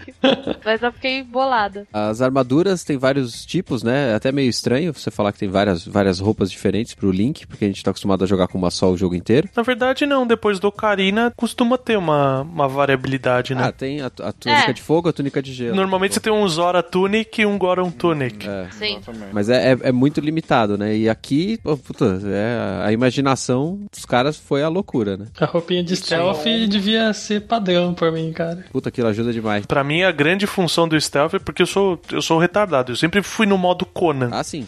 Ah, eu também batalhas, sou né? dessas. Somos dois. Mas principalmente quando eu precisava juntar lagarto e inseto, cara, a melhor coisa que tem, cara, você passar do lado do bicho só vai apertando o A, assim. Sim. Mas, mas eu acho que essa é a grande. Mais um golaço do jogo, né? Porque sem dúvida faz sentido você trocar as Elas Sim. te dão Uhum. diferenças visíveis no gameplay. Porque assim, pra mim, a armadura que eu mais usava, na verdade, era de alpinista. Também. Porque Sim, sim. se para você dar os pulinhos sem gastar estamina, ainda mais quando você já fez o upgrade delas, né, que aí diminui o A stamina ainda mais. Exatamente, quando você tá pulando. Cara, sensacional. Agora, todas as outras têm o seu uso. Puta, quando você vai enfrentar lá o centauro, o bisonho que te mata com duas porradas, O Linel. Se você não vai com a armadura, a armadura te dá não duas, você não morre não duas, mas em três porradas, né? Sim. Pelo menos você, sobrevive mais. O stealth Sim. pra essas horas, enfim, que, é mais necessário, que realmente tem uma diferença grande. A roupa de Zora pra você nadar, que é bem diferente, é muito melhor você nadar com Sim. ela, enfim. Inclusive a mecânica de subir cachoeira com ela, tudo, né? Exatamente, É genial. Exatamente. Usei muito no final do jogo. Ah, Outra coisa que é muito legal é quando você começa a perceber o, o elemento de certos inimigos. Aí você vestir a roupa que te dá imunidade àquele elemento. Sim. Cara, é, é muito satisfatório, assim. Você pega um inimigo que ele tem vários ataques de fogo e tudo mais, e você põe a armadura que você compra lá nos Gorons e, cara, De boa, né? inimigo extremamente difícil, ele fica extremamente fácil, Sim. tá ligado? Ou você dá uma flechada com outro elemento que mata ele de primeira, né? Sim. Também, também. É bem satisfatório ver ele explodindo numa nuvenzinha, assim, fazendo puf. Né? Eu achava um pouco desperdício ficar usando as flechas especiais, cara. Eu, eu, Eu também, eu e sou- morria, mas... Não, eu comecei achando desperdício, mas depois eu tava loucona metendo flecha elétrica em todo mundo, assim, do tipo. Eu só fiz isso porque eu tinha mais flecha elétrica do que flecha normal. Cara, a melhor coisa que tinha é você deixar um slot de arma vazio, dar uma flechada de elétrica no inimigo, ele derruba a arma, você sai correndo e cata a arma dele, tá ligado? Ele fica É, isso é muito arma da hora. E paralisa, então eu fiquei loucona na flecha elétrica, assim, vivi pra pegar a flecha elétrica no jogo. Eu amo fã clube da flecha elétrica. Até você tá fazendo um shrine de luta com guardian e tem água no chão. Aí você dá a flechada elétrica, você toma dano pra É. caralho junto também. Não, com guarda eu nem tentava arma convencional, eu só ia nas Ancient Arms lá e boa. Uma das coisas que eu fiquei alucinado quando eu peguei foi o, o poderzinho lá do deserto, né? Quando você acaba lá o, o camelo no deserto, né? Aham. Sim, da Namoro. Você ganha. é, exatamente, que aí você ganha lá a eletricidade, né? Depois que você Uhum. carrega. o seu- Ah, aquilo ali é sensacional pra inimigos em massa, assim. Sim. Puta, fica muito mais fácil, muito mais fácil. Impressionante Sim. como ajuda. Nesse jogo, pra você recuperar a vida, você tem que fazer comida, tem que cozinhar. É uma Uhum. mecânica legal. E aí, nesse esquema de cozinhar, dependendo das comidas que você usa, as receitas e tal, dá mais corações ou menos corações, dá corações extras, dá mais estamina, dá menos. é, dá, dá poder de defesa maior, poder de ataque maior. Eu achei isso bem legal. Inclusive, porque dá pra fazer remédio, elixir. E aí, pra mim, faz muito Sim. mais sentido elixir do que comida. Porque você tá no meio do combate e você come um bifão lá em 30 segundos, né? E depois continua batendo no inimigo, isso não faz sentido nenhum. E é legal que ele zoa a receita também, né? Você vai, você coloca um besouro junto com um bife e um pote de mel, dá uma meleca. Ele coloca tá um quadriculado em cima. Exato. Com prato quadriculado. É muito bom. Eu fiz isso a primeira Tá vez. tava censurada de tão feia. Inclusive tem uma NPC que ela só gosta desse tipo de cozinha. Então ela, você faz essas merda, ela paga acho que 100 rupees Exatamente. por cada prato Ah, É estragado. pra isso que essa vadia tá lá. É. Agora eu entendi. Só pra isso. Essa vadia. Não fazia sentido nenhum. Ela ficava reclamando que eu não podia catar a carne podre dela lá, queimada, do fogão, Exatamente. mano. Ah, se danar. Aquela fumaça preta do lado de um shrine. né? É, porra. Isso. Mas também pra que você quer pegar aquela merda, né? Faz sentido ela reclamar também.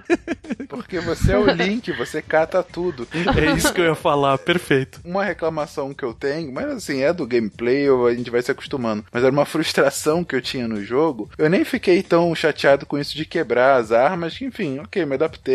Estranhei no início, mas depois, beleza. Agora, uma coisa que eu ficava muito frustrada era a limitação de inventário. Ah, é foda. Por mais que você aumente depois lá com os Korok e tudo mais, cara, nunca é o suficiente. E aí, de repente, você tem. Você tá lá com os inventários todos cheios de suas armas, aí cai aquela espada de duas mãos que bate 70 do seu lado. E você já tem mais outras 5 de 80, mas você precisa daquela de 70.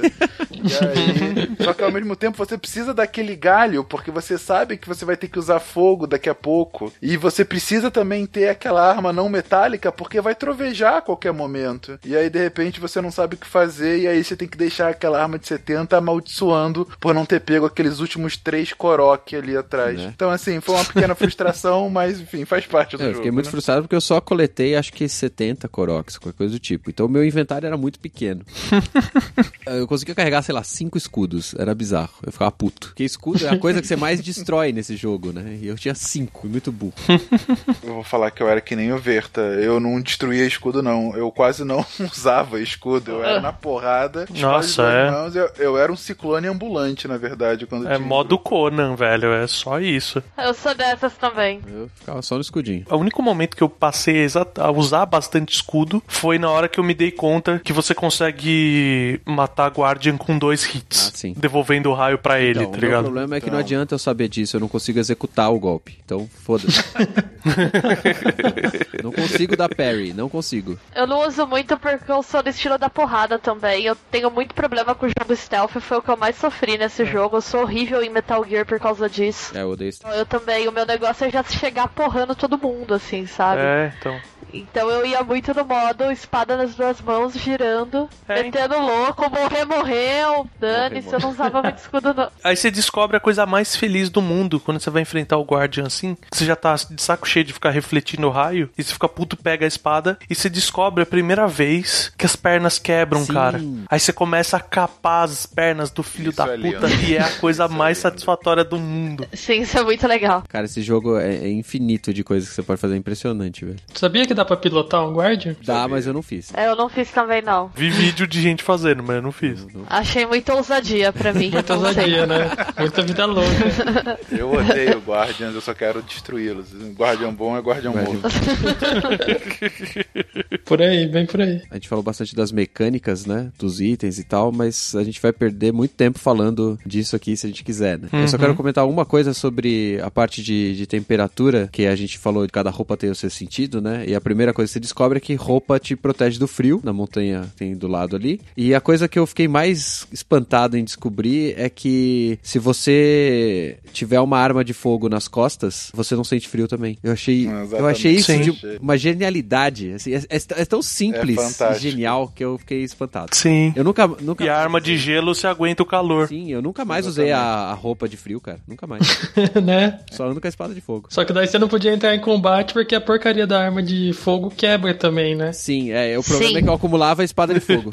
É. Eu era do modo cozinheiro, cara. Puta, eu não quero trocar de armadura. Aí eu ia e preparava, 25 botava NX. duas pimentas lá e vai pro peito a pimenta e tá ótimo. Eu fiz isso pra entrar na zona dos Goron. Ah, eu só queria falar uma coisa dos Koroks. A gente falou, ah, tem que catar eles pra aumentar o inventário, isso é muito legal. Mas pra mim a grande função dos Koroks é te fazer explorar lugar que você não exploraria. Verdade. Sim. Eu, pra gravar esse cast, eu joguei mais um pouquinho, eu tava com 700 e poucos. E, ah, vou chegar em 800 Koroks aqui. Cara, você começa a explorar, tipo, ah, aqui eu já vi tudo. Onde que eu não fui? Aí você abre o mapa e olha, e você vê umas coisas muito legais, sabe? Construções diferentes, formação rochosa, estátua, sabe? Várias coisas que foi só por puro carinho com a qualidade que eles puseram ali e você percebe porque você vai caçar esses Koroks, tá ligado? Sim. É interessante que você falou do mapa, que em alguns momentos você sabe que tem um Korok ali, porque você olha o mapa e você percebe no desenho dele que tem um Korok ali. Uhum, sim. Uma posição de pedras específica, um- uma altura, alguma coisa que não tem nada, um lugar que não tem nada, aí você fala, não, esse lugar tem um Korok. Exato. Eu só discordo do Verta porque eu acho que a principal função dos Korok, na verdade, é ver a dancinha do Korok gigante quando ele te dá o inventário. As maracas. É que pra você pegar todos os slots de inventário, você precisa de 400 50, acho que é.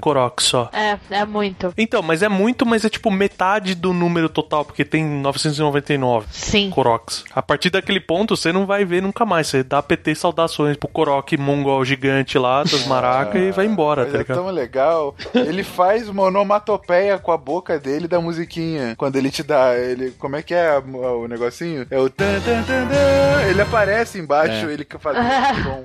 É muito bom, É, cara. bem- E sempre que ele termina de dançar, ele grita rei, e eu sempre faço rei junto, porque eu acho bonitinho.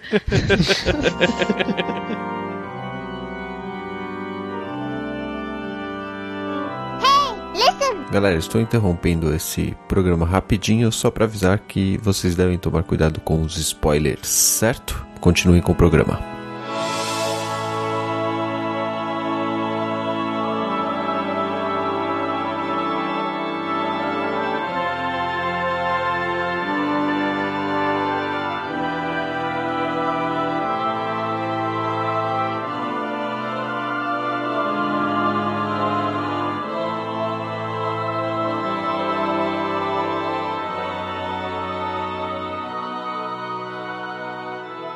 Vamos falar então da história. Então vai rolar uns spoilers aqui, provavelmente não muito agressivos, porque a gente não vai ter tempo. Mas vamos falar dos inimigos, dos guardiões, das Divine Beasts, do Ganon. Certo? Tá valendo já? Tá valendo, tá valendo. O Ganon morre no final. Ah! Pois foi pesado, hein? É, Foi inesperado. muito eu diria. insensível da sua parte. Desculpa. O jogo se passa 100 anos depois que deu merda. Depois do fracasso. E o que deu merda é 10 mil anos depois de qualquer outra coisa, ou seja, na linha do tempo maluca que a gente tentou explicar até o cast anterior de Zelda. Foda-se. Qualquer merda que tenha acontecido antes. Ele vai estar no fundo, né? Ele vai estar embaixo de alguma das três linhas. Não, ele tá lá no final. Ele é depois de É, na frente. Tô falando embaixo porque eu tô pensando no- na imagem do livro, Claro. tá ligado? Que é descendo. É, justo. Então você é o herói selecionado lá pela Zelda, nesses 100 anos anteriores aí, né? E você tinha É. que batalhar contra o Ganon, porque ele apareceu lá, como sempre aparece, e você tinha ajuda de quatro guerreiros, que também eram seus amigos ali, que cada um pilotaria uma besta divina. Eu tô pulando um pedaço, mas a gente já volta. Power Rangers Mode. Eu achei bem legal o fato de que nesse jogo o Link não enfrentaria, né? se- se- na história normal, o Link não enfrentaria o Ganon sozinho. Ele não seria capaz. Sim. Apesar de que eu gostaria mesmo de deixar o Rivali preso no pássaro lá, foi ele que se foda. Ai, chato pra caralho. Chato do Você caralho, pode, né? Eu exatamente. concordo. Eu posso, mas ele dá a habilidade de voar, né, cara? Ele, ele cria aquele updraft e você sai decolando. É, aquele é útil pra caramba, mas é o personagem chato. Pois é. É, a gente tem esse, essa situação que tá ali, né? Mas por que que tem guardiões, divine beasts, etc? Em algum momento desses 10 mil anos, a sociedade chica criou tecnologia suficiente e eles descobriram no fundo da Terra lá essas tecnologias muito loucas e é isso, certo? É o que eles Uhum. falam pra gente ali. Então esse é um jogo com tecnologia, que já é algo completamente diferente de todos os jogos anteriores que eram completamente medievais. Os próprios guardiões, na verdade, foram criados com a função de protegê-los do Ganon, né? Sim. Eles eram aparatos que ficariam lá pra proteger. Eram guardiões, de fato. Guardiões dos Irules, né? Do, dos Chica, dos Irules, enfim. Dos Ilhans, perdão. Irules não, né? Dos Ilhans. Esses Sim. guardiões, eles são seres mecânicos, né? Que supostamente seriam pilotados. Uhum. E eles têm meia dúzia ou, ou oito tentáculos de metal lá e tal, com garrinhas. E um olho gigante que solta um laser. Basicamente é isso. É. O guardião principal, né? Que é o que mais aparece. O guardião que anda. Aí você tem a versão que voa. Que é um Outra versão que voa é a mais terrível, cara. Eu nunca matei um desses. É, eu nunca matei um voa? desses também. Eu só É. me escondia. Só me escondi. Dia. É, depois você pega Ancient Arrow, é tranquilo, porque como ele para pra mirar em você, aí você dá a flechada no olho, acabou, tá ligado? É hit kill. Entendi. Tem o guardião que fica parado, porque ele já tá quebrado, né? Já tem as patinhas quebradas já. Uhum. E de qualquer forma, esses caras são os bandos de filha da puta no começo do jogo, porque eles te matam É. de imediato. Você pode ter, acho que até, acho que até sete corações ele te mata de imediato, né? Alguma coisa assim. Sim. Isso. Óbvio, depende de armadura, depende de um monte de coisa. Mas no geral, se tem até uma meia dúzia de coração ali, você tá morto. Então o Fencas fugindo, exemplificação clara disso. Aliás, no começo do jogo, meio que qualquer coisa te mata, né? Sim. Tirando os Bokoblins, qualquer coisa te mata. Não, É, você morre muito no começo do jogo. muito, muito. Morre muito. A não ser que você seja muito stealth, né? Fique fugindo de tudo. Aí talvez você não morra. É, eu não sou, então eu morri pra caralho. Tamo junto, Bia. Bom, você começa saindo da câmara de água, vai lá e encontra um velho que fala pra você ir nos templos e pegar seus upgrades das tabletinhas. Aí você descobre que ele era o rei de Hiruli, que tá morto. É bom que nesse jogo todo mundo Uhum. fala com fantasma, mó da hora. Sim. Aí tem um fanservice inacreditável. Aham. Quando você descobre que ele é o rei, a musiquinha que toca é a música do castelo do Link to the Past. Ah, Uhum. Verdade. E só toca essa música em dois momentos, quando você fala com ele nesse ponto e na memória que tem o rei também. sim. Não é fanservice, é uma homenagem, cara. É lindo. Homenagem. Chama-se ambientação, histórico, todas essas palavras que a gente pode usar. Pô, é maneiríssimo. Não, sempre quando vem uma dessas musiquinhas, alguns trechinhos, Sim. como a Sim. Zelda's Lullaby meio diferente em determinados momentos, quando você tá chegando perto do castelo, ah, é muito foda. Sim. O interessante desse ponto, né, que a gente descobre que ele era o rei de Hiruli e tal, é que a gente descobre isso no Templo do Tempo. Uhum. Sim. E isso é uma dica de que linha temporal poderia ter sido seguida daquelas três divisões: herói criança vence, herói Sim. adulto vence e herói morre. Uhum. Sim. E em outros momentos eles dão outras dicas também, em algumas cutscenes. Algumas falas dos Sim. personagens te dão a entender em que momento você passou, né? Qual caminho você passou. Quando você tá conversando com Brossa, depois de liberar ela, Aham. e ela tá contando como o Ganon já teve Uhum. outras encarnações, e o maior desgosto dos Gerudos é que uma vez ele encarnou num Gerudo. Aí, tipo, Uhum. mano, eu tava pulando um metro da cadeira, tá ligado? Tipo, yeah, filho da puta, yeah. Eu também. Exatamente. Qualquer referência a esse jogo eu ficava tipo, ah, sabe? Que é o meu preferido. É, então. exatamente. Foda A minha demais. referência preferida dentro desse. E que dá, pra mim é o que dá a dica mais interessante. A Zelda falando com todo mundo, né? Ela fala: Ah, é, não importa se você divagou pelo tempo, se você ficou preso no crepúsculo, alguma coisa nessa linha, né? No diálogo dele. Então você fala Uhum. que. Você fala, ah, beleza. Exatamente. Então quer dizer que o herói, linha do tempo que eu segui, passou pelo Ocarina of Time e passou pelo Twilight Princess. Exatamente. O Ocarina sempre passa, Sim, sim. porque ele é, o Ocarina ainda tá na, no bracinho de É, cima ele é ali. o que divide, né? Uhum. É. Exatamente, é o que divide em três. É Só que ele, por exemplo, ele não fala que você navegou pra falar que você passou pelo Wind Waker, sabe? Ele fala do Twilight. É, ela- dá a dica do Twilight mesmo. Eu achei essa a, a dica mais interessante, assim. Aí, Eles ainda precisam confirmar pra gente que faz parte dessa linha, mas eu acho que foi meio difícil falar que não é, né? É, tem uma outra dica que é do maluco lá dos besouros, que tem algum besouro, não sei se é o besouro de raio, tem algum besouro que você vende pra ele e ele faz um comentário, alguma coisa do tipo assim: "Ah, eu estou próximo de chegar na minha ancestral, que era a rainha". Alguma coisa assim que dá a entender que é aquela mina maluca do Twilight Princess que colecionava insetos também, Ah, tá ligado? Ah, sim. Legal. Essa aí eu não, não peguei. Caraca, só eu fiquei boiando nessas partes. aí. Acho que eu não reparei direito nessas coisas. É que a gente fica imerso na história que ele tá te contando, né? Você quer saber o que aconteceu. E você nem sempre tá prestando atenção. Eu peguei pouca coisa também. Inclusive porque eu falei muito pouco com os personagens que eu tava fazendo meio. É meio triste, mas eu fiz o jogo meio correndo. Correndo em 50 horas, mas correndo. É, tem um, um texto com relação a essa questão do ainda da de qual é a timeline certa, né? Tem um texto da Kotaku que saiu logo depois que lançaram o jogo, Aham. justamente discutindo o qual seria a linha do tempo, Aham. né? E eles vão analisando justamente as dicas, mas a conclusão deles é que não tem conclusão, que na verdade, como tem referência às três timelines, você pode pegar qualquer uma. Então seria meio que uma junção das três, entendeu? É, você até falou brincando no início e, e assim, é meio que essa conclusão mesmo. É tão na frente do tempo que independe qual foi o caminho que você tomou, entendeu? Sim. No final, é como se as três se juntassem, entendeu? De novo. O que não faz o menor sentido, Quando mas. eles lançaram, falaram que ia lançar o jogo, né? Em janeiro lá. E um dos produtores falou: Ah, é depois do Ocarina of Time. Já tinha subido uma teoria dessa de que seria uma linha do tempo que junta as outras linhas do tempo. Sim. O, o que seria interessante porque você resolveria o problema da timeline, né? Só que quando você coloca 10 mil anos pra frente, eu acho que você meio que fode essa ideia. É, bem o que o Fencas falou, você me liga meio que o foda-se, né? Tipo, tanto Uhum, faz. é. Você tá muito na frente. Tá tão na frente que é, como- é tipo uma nova era, né? Num É. estilo Tolkien, assim. Sim, mas eu quero saber como é que juntou a linha do tempo, entendeu? E eles não vão me responder, porque tem Sim. 10 mil anos de história no Vai meio. ser no próximo jogo, The Legend of Zelda The Paradox in Time.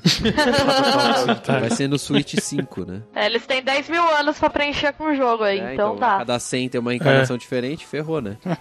Outras referências legais que tem. Eu não sei se chegaram a pegar todos os shrines. Sim, o Lost Temple. Melhor referência Então- do jogo é o Lost Temple, cara. Não precisa pegar todos, né? Mas você vai lá no Lost Temple, você vê a, a estátua da deusa com a mão pra frente. Que todas estão com a mãozinha cruzada, ela tá ali, que é aquela plataforma onde você pula no Skyward Sword, que é lá de Skyloft. É fantástico. Quando foi chegando Lost Temple, eu falei, não, isso aqui não é o Temple of Time, mas isso aqui é- tem muito cara de referência. Quando eu chego na estátua e vejo, eu falei, ah, que coisa foda! É. porque aí eles juntaram tanto o Skyloft lá em cima com o próprio templo lá embaixo, aquele templo que futuramente viraria o Temple of Time, né? Tem É. referências dos dois lugares, é como se tivesse híbrido ali, mas eu achei foda demais aquilo, cara. Mas faz sentido, porque na, se pegar a timeline, Skyloft desce mesmo. Exatamente, exatamente. Quando você tá jogando Skyward Sword, é uma maneira que você tem de selar o demais lá. Exatamente. Você desce a ilha na cabeça do bicho. Na cabeça dele. Bom, a gente tem essa- essas referências e a gente tem a história que tá seguindo, né? Porque a gente falou dos guardiões e a gente tem as Divine Beasts, né? Que são os guardiões gigantes. Sim. Os Zords pra formar o Megazord. é.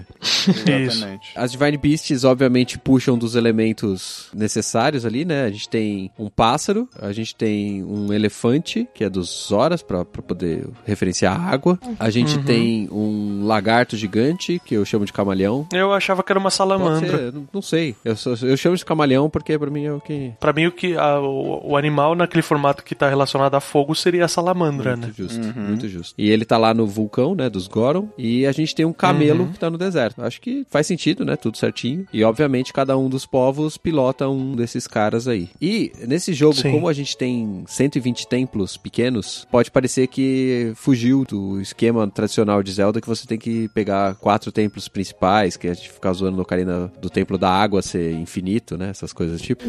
Mas na verdade os templos aqui são as Divine Beasts, né? Sim. Porque Sim. elas são dominadas pelo Blight, né? Pelo poder do Ganon. E você tem que libertá-las para poder usar o poder delas contra o Ganon. Exato. Então, Sim. cada uma dessas é, tem um espírito malévolo lá dentro, que seria um chefe, um subchefe, digamos assim. Uhum. E você tem que ir lá quebrar esse templo, né? Destrancar todas as portas, matar esse bicho e libertar o espírito do guerreiro que pilotava ele no passado, né?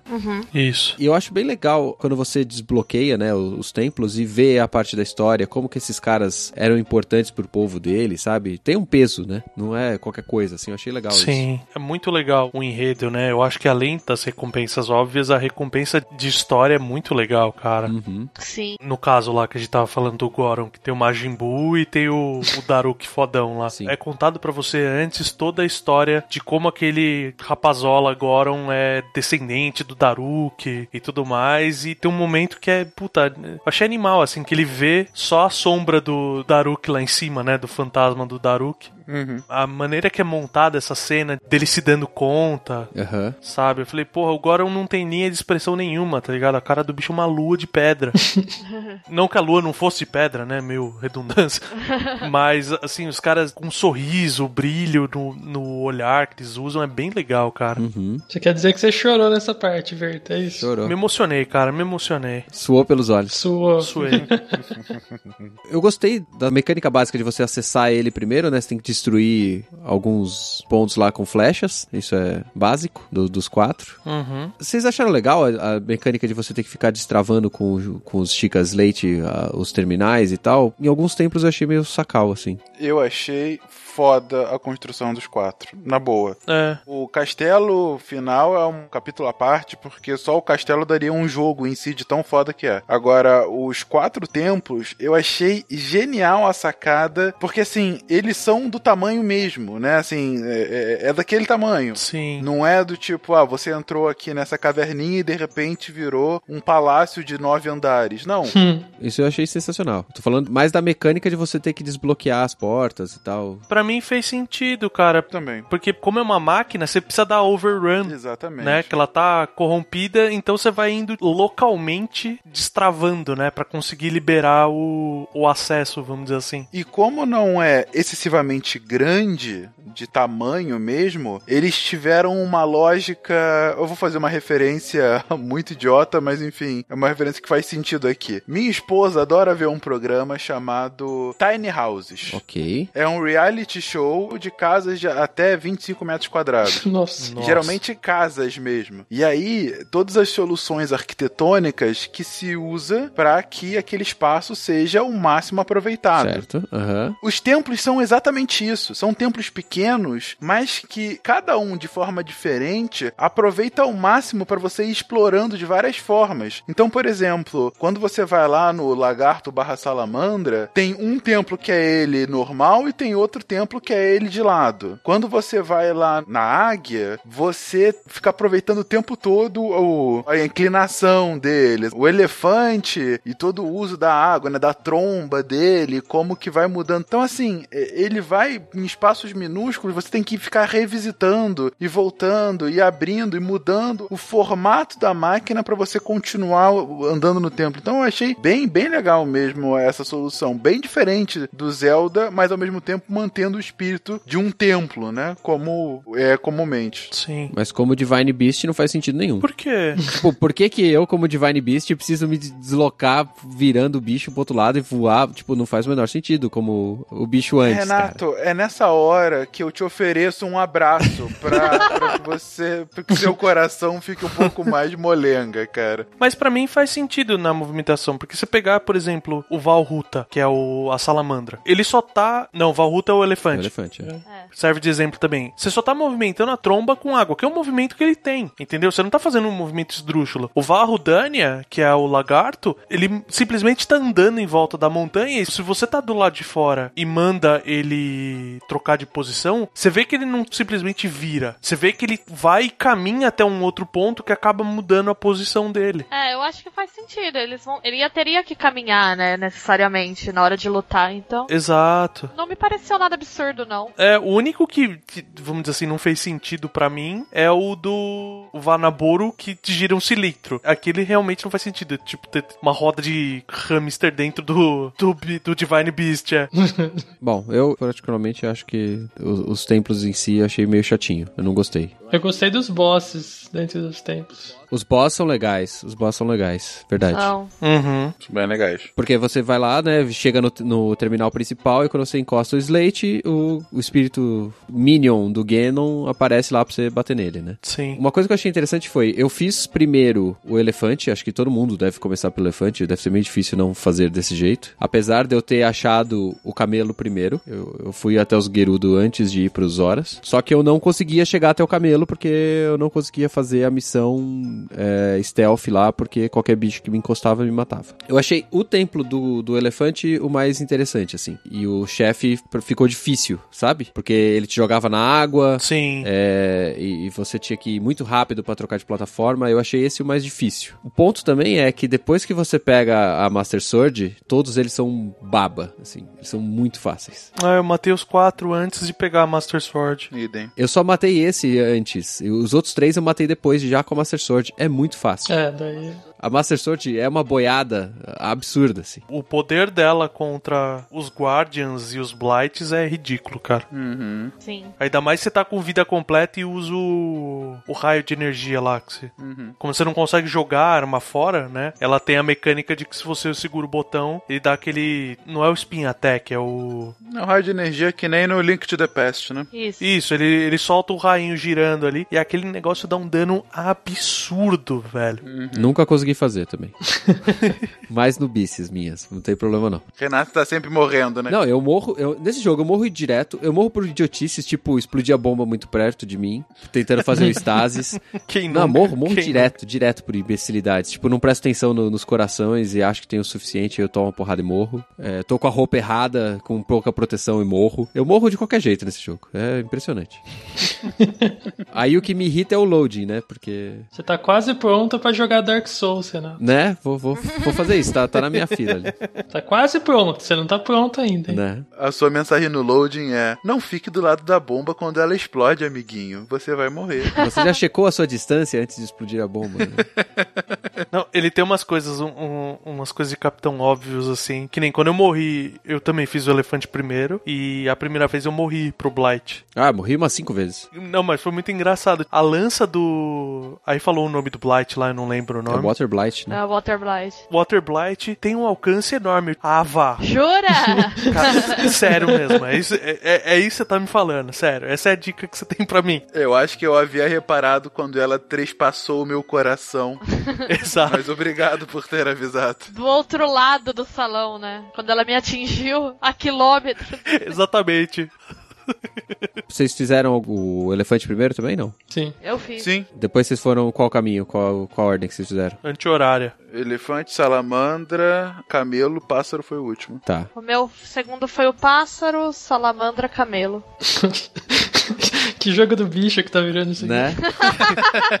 é interessante porque dependendo de como você caminha no mapa e o, o tipo de item que você tem ou qual a habilidade que tá melhor, né? Tipo, stealth pra fazer o do camelo é o inferno lá no- nos Riga. Sim. Você faz numa ordem diferente e o jogo fala, beleza, é isso aí, pode fazer, né? E se você quiser, amiguinho, você não faz nenhum deles. É, isso é o mais legal, cara. Você não precisa fazer nenhum, nenhum deles. É verdade. Se você quiser matar alguém com a vassoura, dá pra ir. Dá pra ir. Você não vai matar, mas dá Não pra... é muito recomendável. Você não vai matar porque a vassoura vai quebrar. Exatamente. Você chega lá. Mas foi interessante. Fiz na ordem anti-horária de abrir do mapa. Eu, eu peguei ele e falei, tudo bem, eu abri o, ma o meio, fui até o- os rutos. Falei, beleza, agora eu vou no anti-horário. Então foi lagarto, pássaro e camelo por último. Eu fui onde meu coração mandava ir. Eu era o bafo selvagem. É. Eu sou bafo selvagem com toque, então, porque eu fui na ordem certinha, abrindo um do lado do outro. Pra quem tá aqui tomando spoiler aleatório e ainda vai jogar, vá no elefante primeiro, tá? É o poder mais importante. É melhor. É. É o poder mais interessante de se ter, sem dúvida. Faz elefante e pássaro. É. A sua vida vai ficar muito mais fácil dali pra É, que frente. foi o que eu fiz. É bem mais fácil mesmo. É, parece que antes do, do, do primeiro patch, inclusive, você podia usar os poderes dentro dos templos. Ô, louco. Aí é moleza, hein? Nossa, Usar o poder do pássaro dentro do grande parte dos shrines acabou, né? Já era. Você passa em 10 segundos. você acochambra vários deles, né? É. Agora vocês comentaram daquela missão de stealth lá na- na- na- no clã, né? No Yaga, né? Uhum. Cara, eu não fui stealth, não.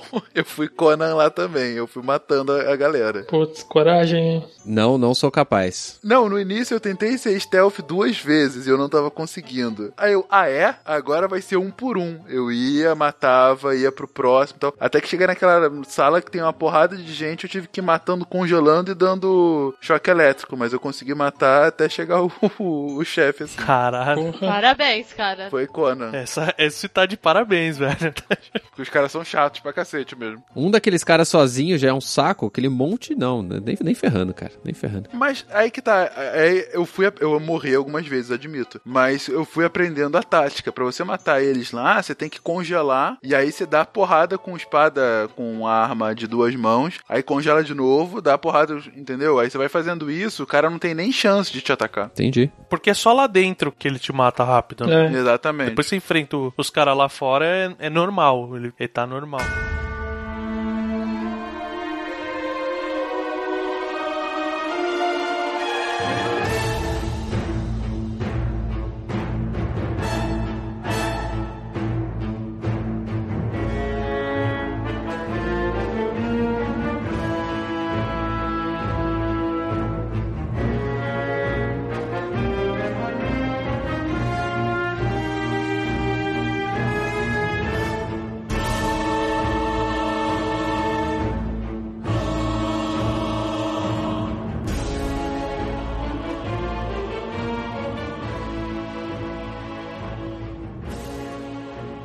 Depois de matar os Blights e pegar os poderes que fica coxa, você passar por vários lugares depois, né? Aí você tem que ir, ir pro castelo, né, cara? Não, e você pode pegar a Master Sword, que é maravilhoso, né? Ah, A cena puta de- merda, é verdade. Nossa, é sensacional. É o que eu falei que eu tinha pego, aí eu esqueci desse detalhe. Eu não sabia nada sobre como era pegar a Master Sword nesse jogo. É, eu também não. É de chorar, assim. É muito lindo. É muito foda. Nossa, é, é maravilhoso, cara. É espetacular. Primeiro que na quando você ainda tá lá na, na plataforma inicial do jogo, você andando por lá, tem uma hora que você tem um riozinho que tem tipo a Excalibur, né? Sim, sim. Sim, tá lá em cima. E aí, não sei se vocês também pensaram nisso, eu falei, pô, será que já é a Master Sword bem no início do jogo? E aí você pega, é uma Rusty Sword. É, eu falei, ah, eu vou chegar lá, mas tava pensando, ah, ela não vai sair, qualquer coisa assim.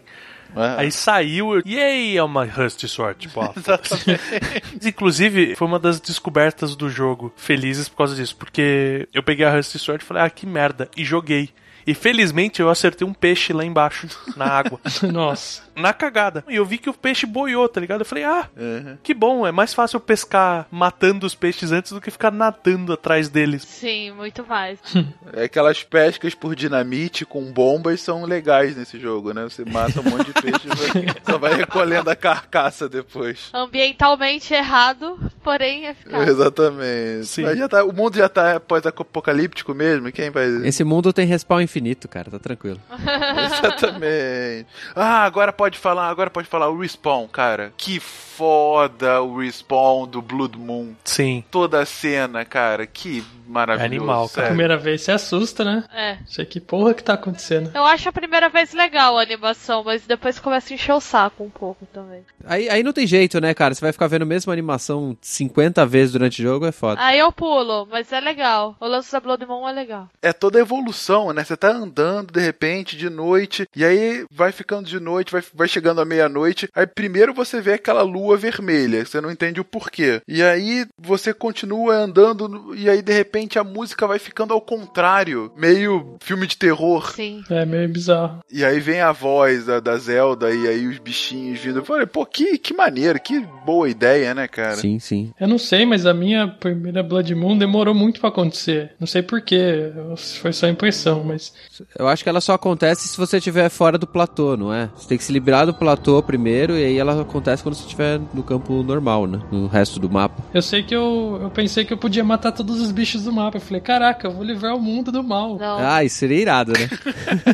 É muito trabalho pra um herói só. E parece que ela justamente não tem uma, uma lógica, né, de acontecer. Não é a cada X. É proporcional ao número de inimigos que você mata mesmo. É isso. Legal. Então, quanto mais você mata, mais chance tem dessa noite ser uma Blood Moon. E é legal que tem aqueles efeitozinho, né? De chaminhas vermelhas do, do Blight, né? Subindo do chão. Exatamente. É, então. E vai subindo, subindo, subindo, até que tem a Blood Moon, né? Não é do nada tem a Blood Moon. A música fica sinistra, cara. Sim, muito bom. A gente tava falando da Master Sword, né? Eu, eu achei muito legal encontrar a Master Sword, mas eu fiquei puto que eu não encontrei o, Shield, cara. Ainda não pegou, não? E eu não vou pegar no Wii U, né? Eu vou ter que jogar tudo de novo. É porque é no castelo mesmo. É, tem dois jeitos, né? Tem do castelo e tem outro que, que dá pra você comprar. É. Dá pra comprar o escudo? Dá. Você só consegue comprar depois que você pega no castelo primeiro, né? Hum, acho que não, acho que dá pra fazer a quest primeiro. É? Não, não sei. Só vi do castelo mesmo. É, eu só peguei do castelo, não tive paciência pra terminar aquela última quest. Sim, que a quest você diz de construir a cidade, né? É, Não sei nem do que vocês estão falando, inclusive. Em determinado momento do jogo, você consegue comprar a sua casa. Sim. E aí, logo depois de você comprar a sua casa, você começa uma quest. Ah, porque você tem que encontrar o, o marceneiro lá, que tá na outra cidade, é esse? isso, isso. Isso, exatamente. Aí você tem que encontrar todo mundo da família lá do marceneiro, né? Que eu achei aquilo genial. Que você. Da, uma família não, né? Que você só pode encontrar pessoas pra ir pra aquela cidade que tem a terminação. Qual é a terminação? Vocês se lembram? É on, né? Ou som, alguma coisa assim. É. É, som, exatamente. Todas as raças têm pelo menos um representante com o um nome que acaba com som. E aí, em determinado momento, você tá falando com o marceneiro, ele fala: Ah, agora eu tô precisando de um Goron muito forte pra me ajudar aqui. Mas lembre-se que só pode vir gente que acaba com som. Aí você tem que achar o Goron que termina com som. Aí você vai e fala: fala com ele, ele vai pra lá. Aí aos poucos ele vai construindo uma cidade naquele lugar. Entendi. E aí, quanto mais você constrói, vai ter lojas novas e tal. E aí, no final, tem uma cidade nova. Aham. Inclusive com novos quests e tudo mais. E um deles é um cara que vende o William Shield é, depois que você quebra. Mas aí que tá, por isso que eu, eu tava com a impressão que ele só vendia depois que você quebrava. Ou seja, você tinha que pegar primeiro no castelo. Mas eu realmente não sei se dá pra pegar antes. Dá pra comprar antes. O Hylian Shield quebra? Quebra. Quebra, ele é muito mais resistente, mas quebra. Ele é, tipo, muito mais resistente, mas quebra. Entendi. Ele é tipo 10 vezes mais resistente que o escudo mais resistente. É, porque a Master Sword é o único item que não quebra, então. Porque ele só perde energia e aí você fica 10 minutos sem. É. Isso, É, exatamente. ela quebra entre aspas, né? Aí você não perde ela. Ela fica ocupando espaço, né? Então. É. Porque assim, você derrota as Divine Beasts e você vai pra matar o Ganon, né? Você fala, beleza, é, é isso aqui que eu tenho que fazer. Uhum. Chegar no castelo, você pode chegar por diversas formas, o que é legal também, pelos vários lados dele. Eu cheguei meio que pela, pela quina de baixo ali, porque tem a, a muralha ainda, eu andei pela muralha e dei uma voadinha ali e entrei. É, vocês foram de frente já no coisa? Vocês foram pela. deram. Não. Não, também não. Eu fui pelo caminho mais hardcore, foi de frente mesmo, portão principal e caminhando. É isso. Conan tocando ACDC atrás. Já gritando, né? Exatamente. Matando todos os Guardians pra me vingar dos filhos da puta. Eu só não matei o zoador. Parabéns, cara. E aqueles que ficavam em alto de torre, assim, que era meio difícil de, de pegar o, o Loki, acho que passou algum. É que parece um turret, né? É. É, eu mato os que estão no caminho. Quando tá muito longe, eu meio que desencano, sabe? Falo, ah, vai dar muito trabalho, eu vou esconder. Assim, eu não gosto de stealth, mas eu fiz o mais stealth possível, porque, como eu já disse, eu sou ruim. eu não sei metade das mecânicas, então eu só me ferrava brigando com eles. A primeira vez que eu fui, eu fui pra pegar uma memória. Sim. Aí eu fui mais stealth que eu, eu fui pela lateral esquerda dele, que tem uma cachoeira. Sim. Aí você consegue chegar bem lá em cima, subindo ela com a. subindo as cachoeiras com a roupa do Dá Zora. pra você cortar muito caminho. Eu cheguei no Ganon assim, inclusive. é, assim é mais fácil. Mas peguei a memória e vazei, teleportei pra um outro ponto. A segunda vez que já tinha matado as Divine Beasts, agora eu vou enfrentar o Ganon. Aí eu fui no modo Conan mesmo. Chutei a porta da frente, Master Sword na mão e vamos descer o caralho na, na galera aqui. Subi pelas cachoeiras. Cheguei na porta lá sem. Eu matei acho que dois guardiões e quatro inimigos dentro do coisa. Só. E fazia fast travel pra, pro templo que tinha na base do castelo. Que eu achei muito legal achar um templo lá dentro. Também. Sim, sim, é uma boa. Nossa, foi um dos últimos tempos que eu peguei. Eu acho que foi o último que eu peguei. Cara, os meus eram tudo na cagada. Tudo na cagada. Era um Shrine Quest, né, que você tem que fazer. Isso. E foi cagada que eu fui atrás da memória, eu acabei achando na, na entrada ali, porque a cachoeira ela é do lado do, do calabouço. Então eu já achei o Hiruli Shield. No começo eu nem tinha Master Sword ainda, eu já tinha o Hylian Shield. Sim. Eu só achei depois que eu tive matado o Ganon. Até porque eu, eu fui também pra pegar a memória, aí saí. Aí depois, outro dia, eu voltei e tava explorando o castelo e eu tava procurando, na verdade, é, era uma side quest de um cara que tinha falado que tinha um livro com receitas lá. Ah, sim. Eu tava procurando. Na biblioteca tinha alguns livros, mas eu só tava achando um ou outro e tal. Ah, deve ter em outros cômodos também. Aí eu fui subindo, fui subindo. eu, Ah, deve ter alguma coisa legal nesse lugar circular aqui, fortemente protegido por guarda. Aí quando eu entrei assim, de repente, é, opa, eu fui pro fim do jogo. Ah, já cheguei mesmo, vamos matar o Ganon.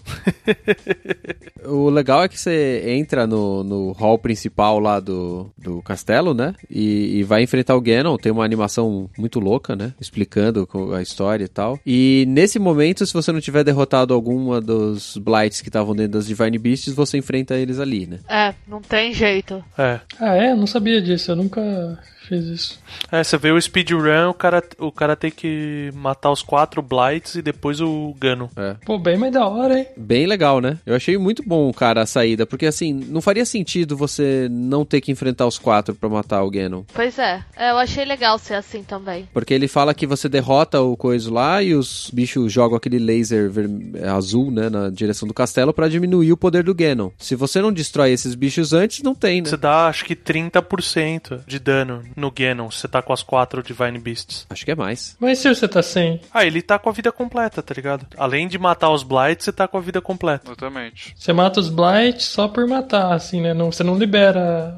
Não. Não, não, você mata os Blights porque os Blights vêm proteger o Ganon. Isso. Ah, entendi, entendi. Ah, bacana. Qualquer dia eu vou fazer isso aí. É, então, a, a- primeira vez que eu pegar o Switch, eu vou tentar fazer speedrun. Vou, vou correr lá na direção do castelo e ver quanto me fodo. Bastante. É, bastante. Living la vida louca. Isso, pelado. Pelado. Só a vassoura. Com a vassoura e uma tampa de panela. A batalha do Ganon eu achei legal. Vocês curtiram? Eu achei bacana. Curti. Eu curti também. Achei. Bem interessante, bem legal. E aí eu falo que o que eu fiz de errado. Mas consegui matar ainda assim, mas só descobri depois que eu matei errado. No início, assim, você tem várias formas de bater nele. É. E você vai tirando vida, mas diferentes formas. No final ele vai. aí, lá embaixo já, né? Enfim, quando você pega todo mundo, na verdade, tem a cena, né? Quando você pega os quatro, que aí os quatro dão uma porrada, tiram quase metade da vida dele. Ah, é emocionante a cena. É, maneiríssima. E aí você vai pro subterrâneo daquela. É o que? Uma catedral ali, né? Enfim, da- daquele, daquele lugar onde eles estão. E aí lá você enfrenta ele já com metade da vida. Música maneira, aquele meio escuro, né? Maneiríssimo. Só que aí você vai batendo, vai batendo, aí ele vai pra última forma dele ainda lá dentro, que é uma forma dourada. Nossa, que raiva desse treco. É uma forma invulnerável dele. Cara, eu não conseguia bater de forma alguma nele. Ele era invulnerável, invulnerável mesmo. Eu não sabia que era pra refletir o raio, porque até aquele momento eu não sabia que dava pra refletir o raio. Ah, dá o parry no raio, né? É, eu não sabia. E aí eu fiquei usando o escudo, todos os meus escudos se quebravam. Eu falei, cara, tem alguma coisa que eu tenho que fazer que eu não estou conseguindo e eu ficava correndo dele, desesperado, não sabendo o que eu podia fazer. Até que eu descobri, me defendendo, que ele ficava vulnerável quando, ao me defender, usava o poder Goron. Sim. Nossa. Então, eu tive que usar o poder Goron perto dele algumas vezes, fiquei fugindo dele até recarregar o poder Goron e usei mais duas vezes até conseguir matar. Nossa. Ou seja, foi uma batalha Posso, longa. posso dizer que eu fiz a mesma coisa. Fiz igualzinho. Mas, gente, refletir é um clássico de Zelda. Todo Zelda tem. Exato. Mas eu sou ruim no parry, eu errava todos. Eu não, te- não, não conseguia fazer nenhum.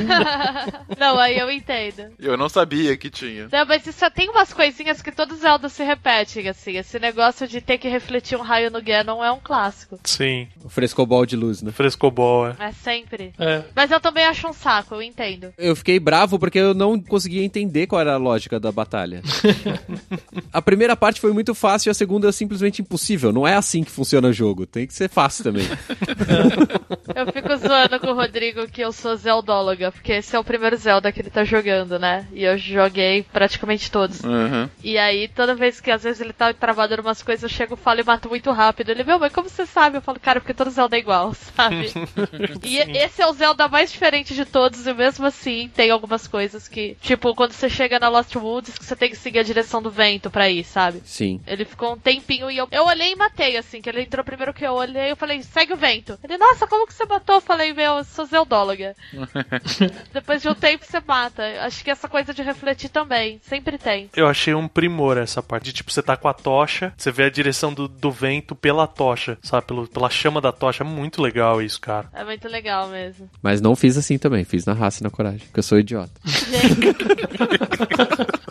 tá vendo aí? Tá vendo aí que tem um nicho de hacks pra Zelda. O Rei tem que ser beta tester, porque como ele não vai pelo caminho normal das coisas, faz sentido. Ele acha vários bugs e buracos no meio do caminho. É minha profissão essa porra, né? Testar coisas. Então, é isso aí. É o que eu faço.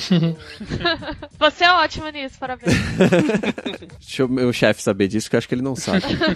aí a gente mata o Ganon nessa forma dourada louca aí, de ficar rebatendo raio de luz. E pra mim o jogo tinha acabado. E não. E, e eu, fiquei, eu fiquei meio triste que ele não acabou ali, tá? Ah, eu que feliz de ter uma outra parte, porque eu falei, porra, ele tem toda aquela fumaçona na forma do javalizão clássico dele. Sim. Eu falei, eu enfrentei essa aranha Frankenstein aqui, cara, monstro do Frankenstein, Né? Ah, entendi. caindo aos pedaços e tal. Eu, falei, eu realmente fiquei feliz porque pra mim fez sentido a forma final dele ser o javalizão mesmo que a gente conhece. Nesse ponto de vista, eu concordo. Mais fácil, né? É, moleza demais, cara. Sim. Sim. Eu imaginei que teria uma forma ou outra, né? Assim que derrubou, eu falei, ah, não, não vai ter só uma, né? Esse é o Ganon, o mestre dos disfarces. Agora é a hora que ele fica o javali gigante que eu tenho que rolar por baixo da, da cauda de, da perna dele e bater na cauda brilhante dele, né? Você achou que ia vir Shadow of the Colossus agora, né? Exatamente, mas eu juro, eu tava imaginando isso. Vou ter que subir em cima do cara, uma mistura de Shadow of the Colossus com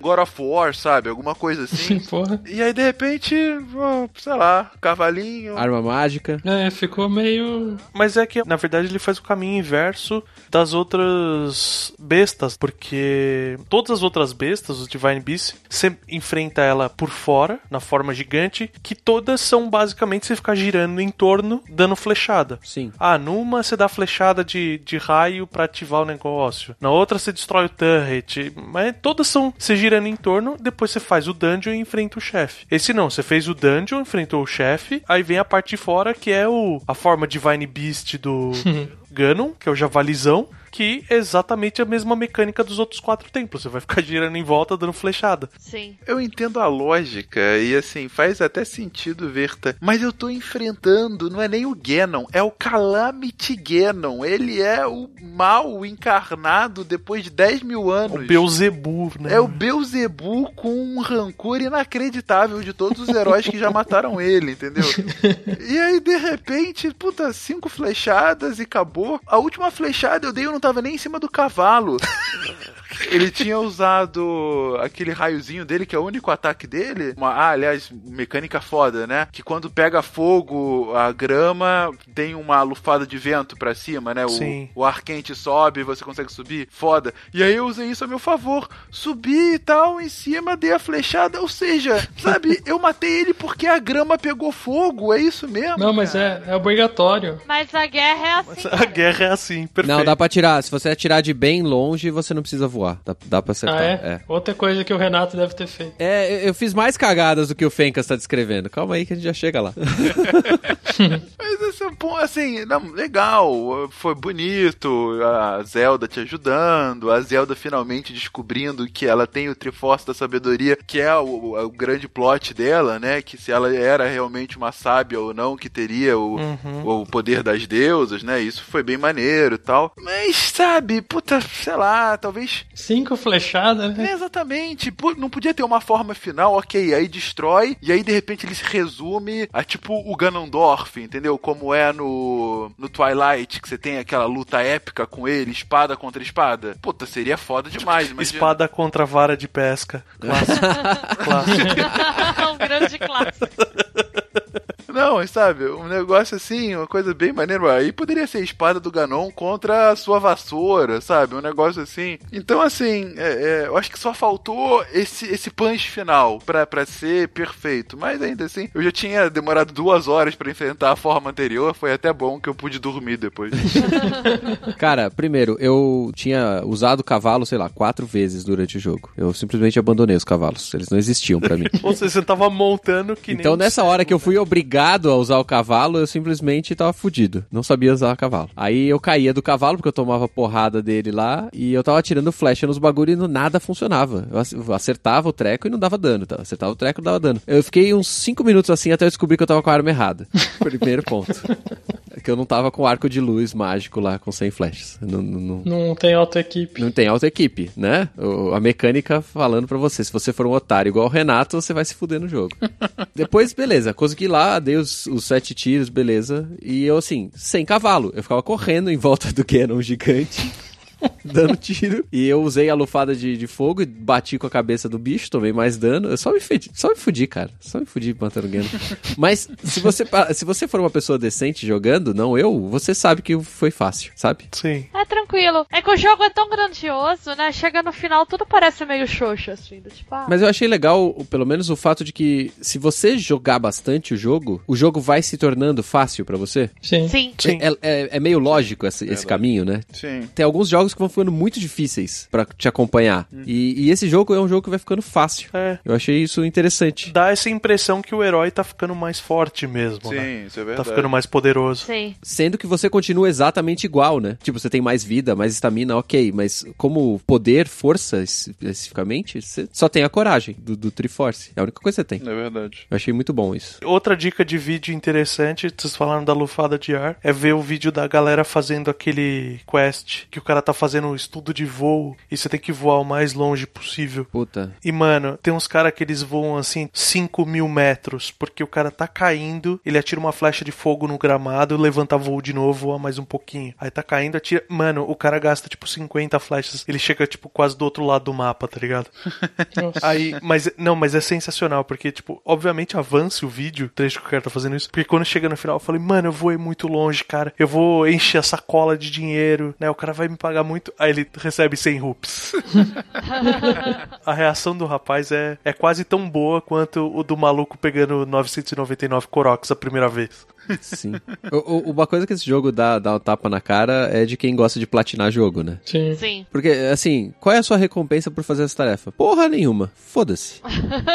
Se fudeu. Você só gastou seu tempo. É isso que você fez aqui. É bom pra quem é acumulador, tipo eu, assim, que eu curto só pela satisfação, mas ele não te dá nada de especial mesmo. Não. Como acumuladora, você não ficou triste que sua casa só cabe três arcos, três espadas e três escudos? Eu fiquei muito triste. Eu fiquei de coração partido com isso. Eu achei um absurdo. Queria que desse pra expandir a casa. É, eu vou, tipo, caralho, eu vou colocar um monte de coisa nas paredes, vai ficar irado, várias armas coloridas, brilhantes, não sei o que lá. Não, só pode três. Eu, oi? Filha da puta, eu gastei uma grana e um tempo aqui, você me dá três. É, Sim eu, eu acho que é um aspecto educativo do jogo, do tipo, para de guardar lixo, né? Essa questão é. Eu não sei se vocês já viram, né? O que, que dá os 999 Corox. Dá merda. Cocô, cocô, cocô É. dourado. Mas sabe o que é o mais legal? As sementes deles já são o cocô, né? E a gente não percebeu isso o jogo inteiro. Isso, até você pegar esse, aí você dá conta que você tava arrecadando literalmente merda até aquele momento. Cocô de coroque. Mas é um cocô importante, né? O que faz sentido. É fértil, né? Aumenta seu, seu espaço. Então, mas essa é a questão. Ele para de aumentar o espaço depois de 450, cara. Então, daí você para de pegar. Então, dali pra frente é só você sendo um idiota.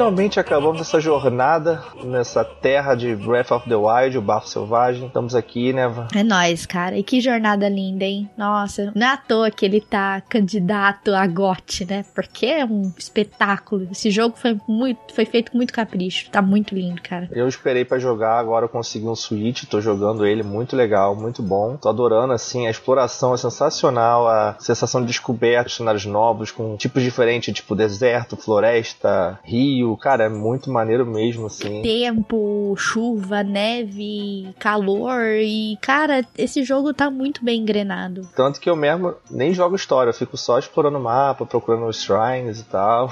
Nem quer saber da história, poxa. Tão legal a história.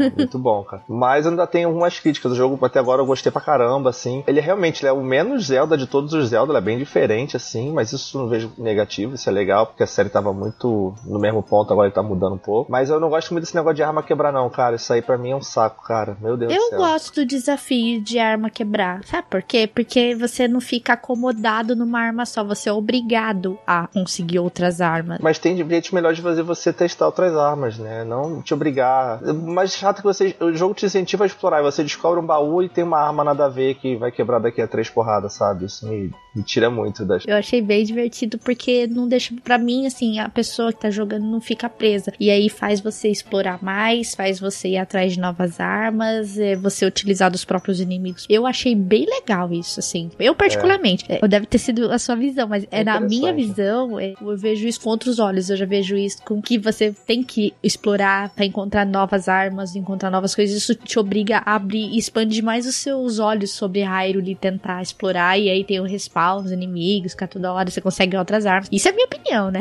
Eu gostei do É. jogo por conta disso, da quebra de armas, porque aí te obriga a ser mais explorador, entendeu?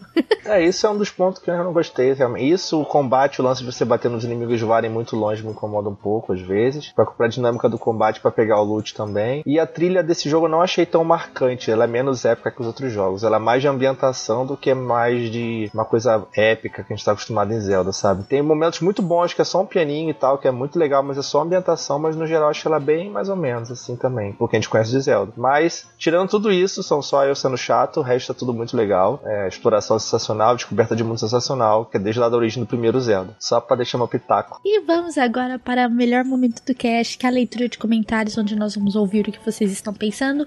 Semana passada nós falamos sobre animais e companions, né? Nossos queridos companheiros de viagem nos jogos. E vários foram mencionados e deixamos aberto pra galera aí também mencionar outros, se tivesse, né? Mas a gente tentou mencionar a maioria possível.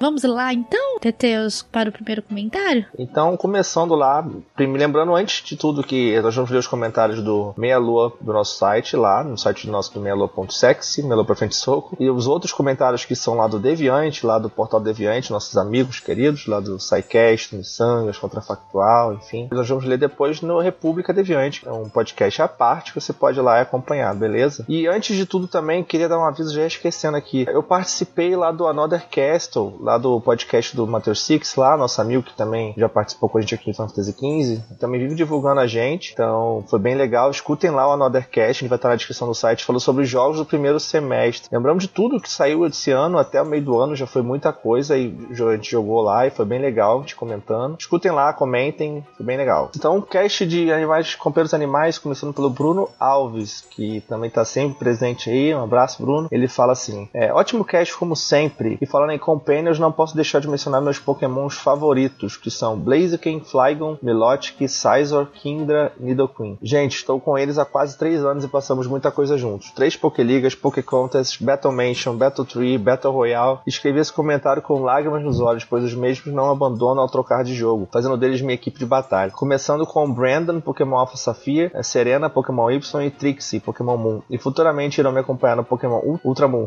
Abração delícia. PS, Van, se minhas musas não te agradam, o que você me diz dois musos? Ele botou aqui, ó. Primeiro lugar, o Dante, do Devil May Cry clássico. O segundo, Leon Kennedy, do Resident Evil 4. Não. Drácula, no terceiro, do Lords of Shadow 2, já especificou, do Castlevania. Mega Man, em quarto.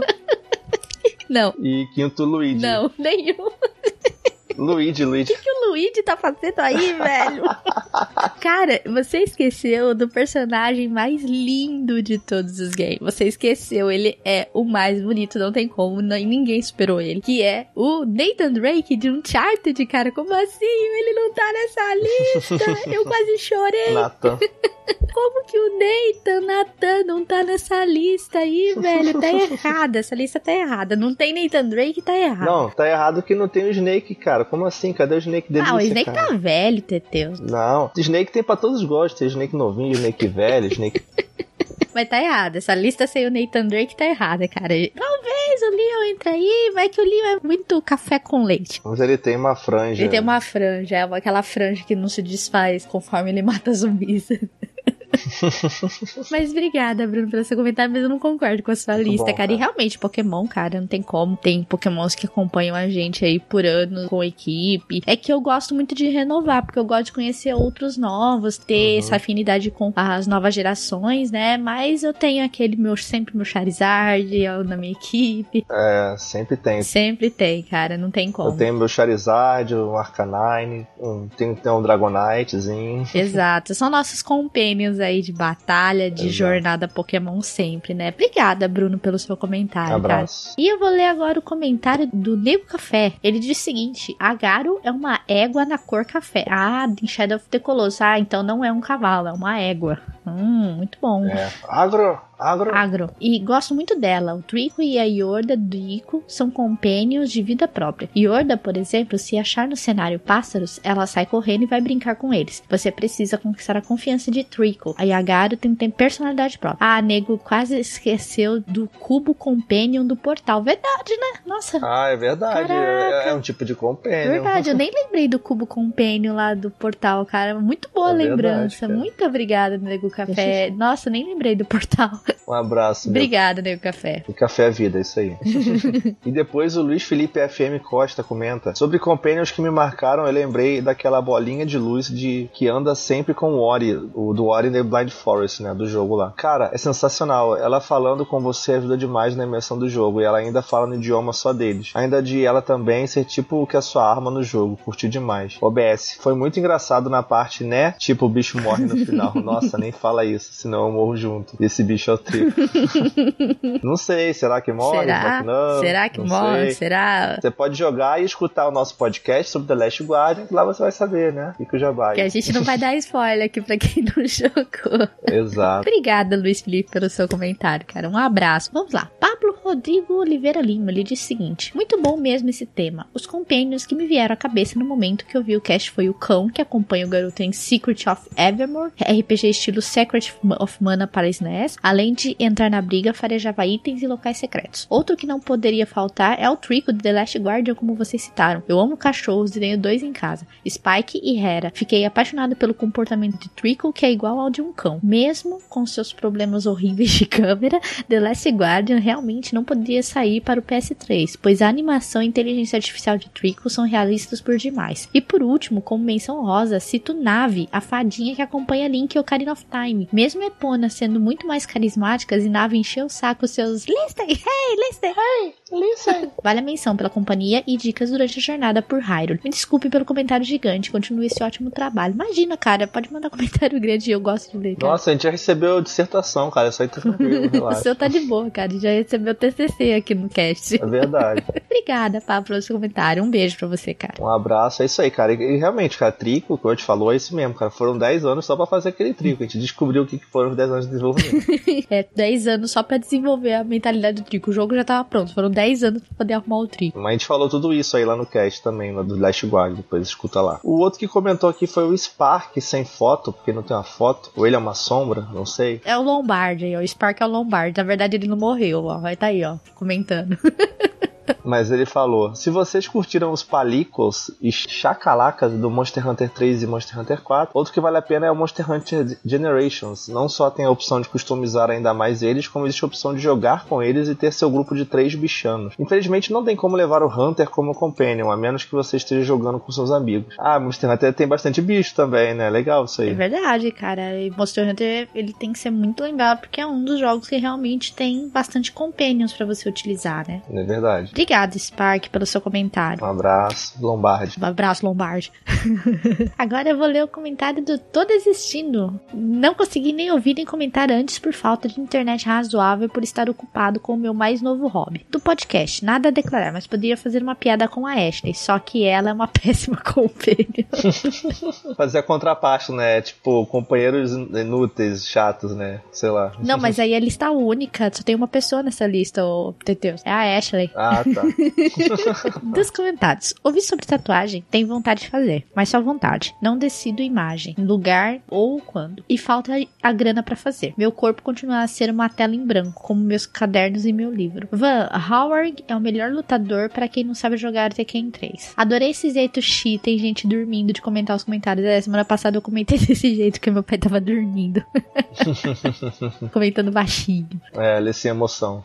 Nada mais a declarar. Só que comecei a aprender a fazer crochê. Comprei um novelo laranja e estou aprendendo os pontos mais importantes. Olha aí, muito bom, cara. Que você Muito fique bom, na, bom. na sua arte aí, né? E ele deixou vários corações aqui pra gente. Muito bom, obrigada, tô desistindo pelo seu comentário. Espero S2 pra você também. você esteja costurando seu companion aí diário. e terminamos os comentários, Teteus. Exato, gente. Então, muito obrigado pelos comentários. Lembre, comentem, a gente tá sempre lendo. Todo dia a gente tá entrando lá, respondendo os comentários que tem pergunta, dando joinha. Então é muito muito importante, tá? E vocês podem nos seguir nas nossas redes sociais, Twitter, Facebook, Instagram. Nos sigam também e se inscrevam no nosso canal de vídeos do Meia Lua. Lá tem saído vídeos todos os dias. O Caio e o Verto têm postado gameplays, algumas coisas engraçadas lá. Então é bem legal se vocês uhum. participassem lá, deixassem seus comentários, compartilhem com a galera. Nos sigam no Twitter, que é o M pra frente soco. Tá sempre postando lá. Exatamente. Instagram também, M pra frente soco. Os nossos pessoais, né, que tá aí também. Está sempre na descrição. Quem participa do cast, sigam também os convidados, claro, que também é uma honra ter eles aqui, né? Então, sigam também os convidados. A gente tá sempre na descrição lá, só seguir, né? Sigam o verde que tem se espalhado por todo lugar. Continue espalhando esse verde para as outras pessoas que ainda não conhecem. Convido os amigos para ouvir esse cast, assistir nossos vídeos, acompanhar nossas lives também no nosso canal de lives, que o link estará na descrição do cast, galera. Esperamos vocês no próximo cast, né? Que vocês deixem seus comentários sempre aí, porque nós gostamos de ler e interagir com vocês, pessoal. Isso aí, gente. Valeu, muito obrigado. E agora eu vou acabar de subir essa montanha. Essa montanha tá alta, hein? Beijo, galera. Valeu. Continue explorando muito aí.